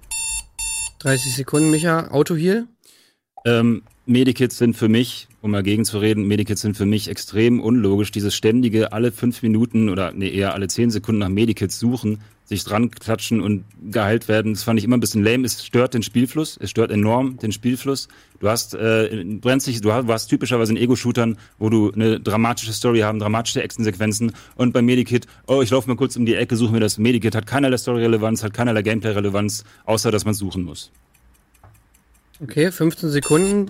Für Budi. Kann ich entkräftigen, ein Medikit äh, muss in eine Welt passen, genauso wie ein Autoheal. Nicht alles ist irgendwie, wenn du 400.000 irgendwie Kugeln in deinem Bein hast und dann wartest du einfach drei Sekunden und dann bist du wieder heile, macht auch keinen Sinn. Natürlich muss es Sinn machen. Medikit ist für mich trotzdem spielerisch gesehen das bessere Mittel, weil man mehr Varianz hat und mehr Möglichkeiten.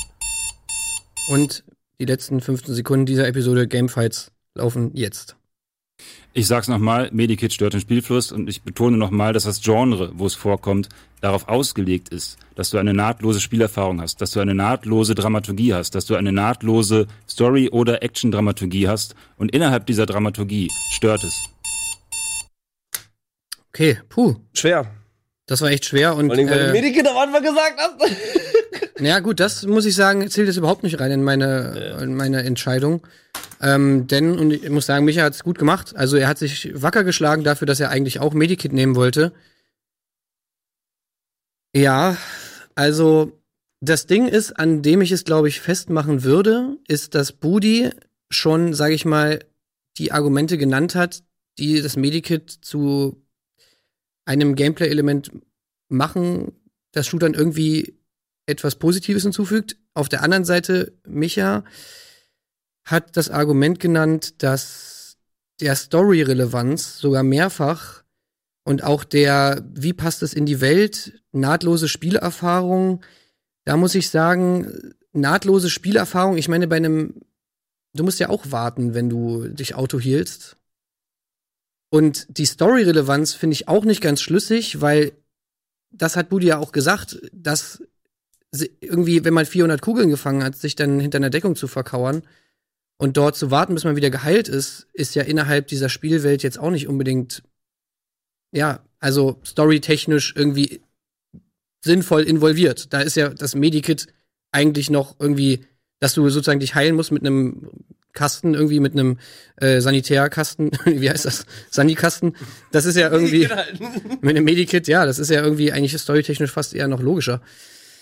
Hey, deswegen, also Hut ab dafür, wie du dich zurückgekämpft hast, Micha. Es war wirklich nochmal schwer zum Schluss, aber der Punkt muss meiner Meinung nach an Budi gehen. Yes! Und damit gewinnt Budi diese Runde Gamefights. Alter. Herzlichen Glückwunsch, Budi. Danke sehr, danke sehr, danke sehr. Danke sehr. Das fühlt sich ganz gut an. Ja, geil, ne? Hätte ich, hätte ich ehrlich gesagt nie gedacht. Ja. Okay. Hast du schon mal, hast du schon mal gewonnen? Nee, ich bin immer im Finale rausgeflogen. Immer. Ah, okay. Also ich bin zwar, ich, das ist jetzt meine dritte Episode Gamefights und ich bin aber immer ähm, im Finale rausgeflogen.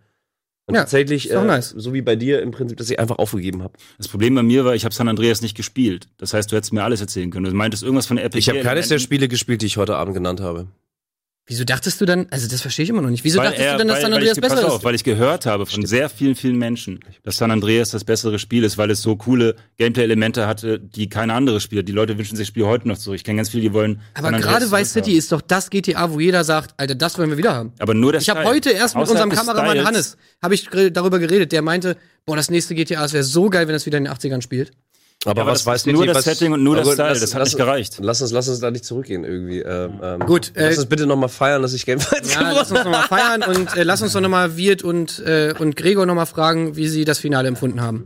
Und vielleicht auch, wie die Community das Finale empfunden hat. Also die alleine der erste Austausch hat uns ein klein bisschen zerstört. Aber das glaube ich muss man dann im Nachhinein nochmal analysieren und wie das. Das war wahrscheinlich der Plot-Twist, der am Ende von der Way Out wesentlich besser gewesen wäre, dass ihr gegenseitig anders argumentiert habt. Ansonsten aber sind äh, die Leute hier in der Umfrage zumindest einigermaßen deutlich bei Budi gewesen. Wir haben 63 Prozent gegenüber 37. Du hast den Vote gestartet am Anfang der Runde. Genau, ne? am Anfang war noch hier Micha vorne, aber dann hat er ja kurz einen Aussetzer gehabt mit GTA und aufgegeben und da strömten die ganzen Punkte dann plötzlich zu Budi. Ja. ja. Aber hättet ihr denn ähnlich entschieden? Puh, also ich hänge immer noch natürlich bei der Point-and-Click-Frage herum, weil ihr da schon mit verschiedenen Sachen rumargumentiert habt. Ich wäre bei den meisten Punkten aber, glaube ich, auch zumindest bei Budi gewesen. Beim Autoheal hätte ich, glaube ich, wie Micha argumentiert, aber da hätte ich zum Beispiel das gesagt, was die Uncharted-Entwickler vor kurzem gesagt haben, dass Nathan Drake nicht getroffen wird und sich hielt, sondern dass es einfach nur Glück ist, dass er die ganze Zeit nicht getroffen wird und irgendwann kommt ein Treffer, wo den dann tötet. Also, das Also es- könnte man auch so argumentieren. Ist das nicht seine, seine Energieanzeige, sondern seine Glücksanzeige? Genau, das ist eine So Glücksanzeige. ein Quatsch. Ah ja. Na gut, lassen wir das mal so stehen. So ergibt das alles Sinn, ja. Also Leute, Gamefights kommt natürlich zurück und zwar am 26. September. Äh, bis dahin, genau, da steht es auch nochmal Da gibt's also wieder Gamefights und äh, ich würde sagen, es hat. Ja, Budi, was sagst du? Äh, Ich habe nur eine kleine Information. Äh, Lands of Lore Teil Nummer 4, was jetzt hier im Anschluss kommen sollte. Entschuldige, das kann ich auch zum Schluss sagen. Du wolltest gerade eigentlich noch was sagen. Ist ja Schluss jetzt. Ja, äh, Lands of Lore 4, liebe Leute, für diejenigen unter euch, die ähm, darauf gewartet haben, äh, das wird auch heute Abend leider nicht stattfinden können. Auch hier gibt es wieder eine korrupte Datei. Ähm, wir versuchen das so schnell wie möglich zu lösen. Äh, das wird es jetzt an der Stelle nicht geben. Wir werden gleich wahrscheinlich kurz in eine Pause gehen und überlegen uns dann, ob äh, wir hier irgendwas anderes machen können. Ansonsten äh, soll das erstmal der Informationsstatus für jetzt sein. Ja, und wenn ihr äh, diese Folge jetzt hier auf YouTube guckt, dann war diese Information für euch vollkommen Passé. irrelevant. Und äh, ihr guckt jetzt einfach äh, die nächste Game 2 Folge. So. Das heißt, äh, wir sind raus. Budi ist der strahlende Sieger. Yeah! Äh, alle anderen waren auch richtig geil. Ähm, und äh, da würde ich sagen, macht's gut und bis zum nächsten Mal.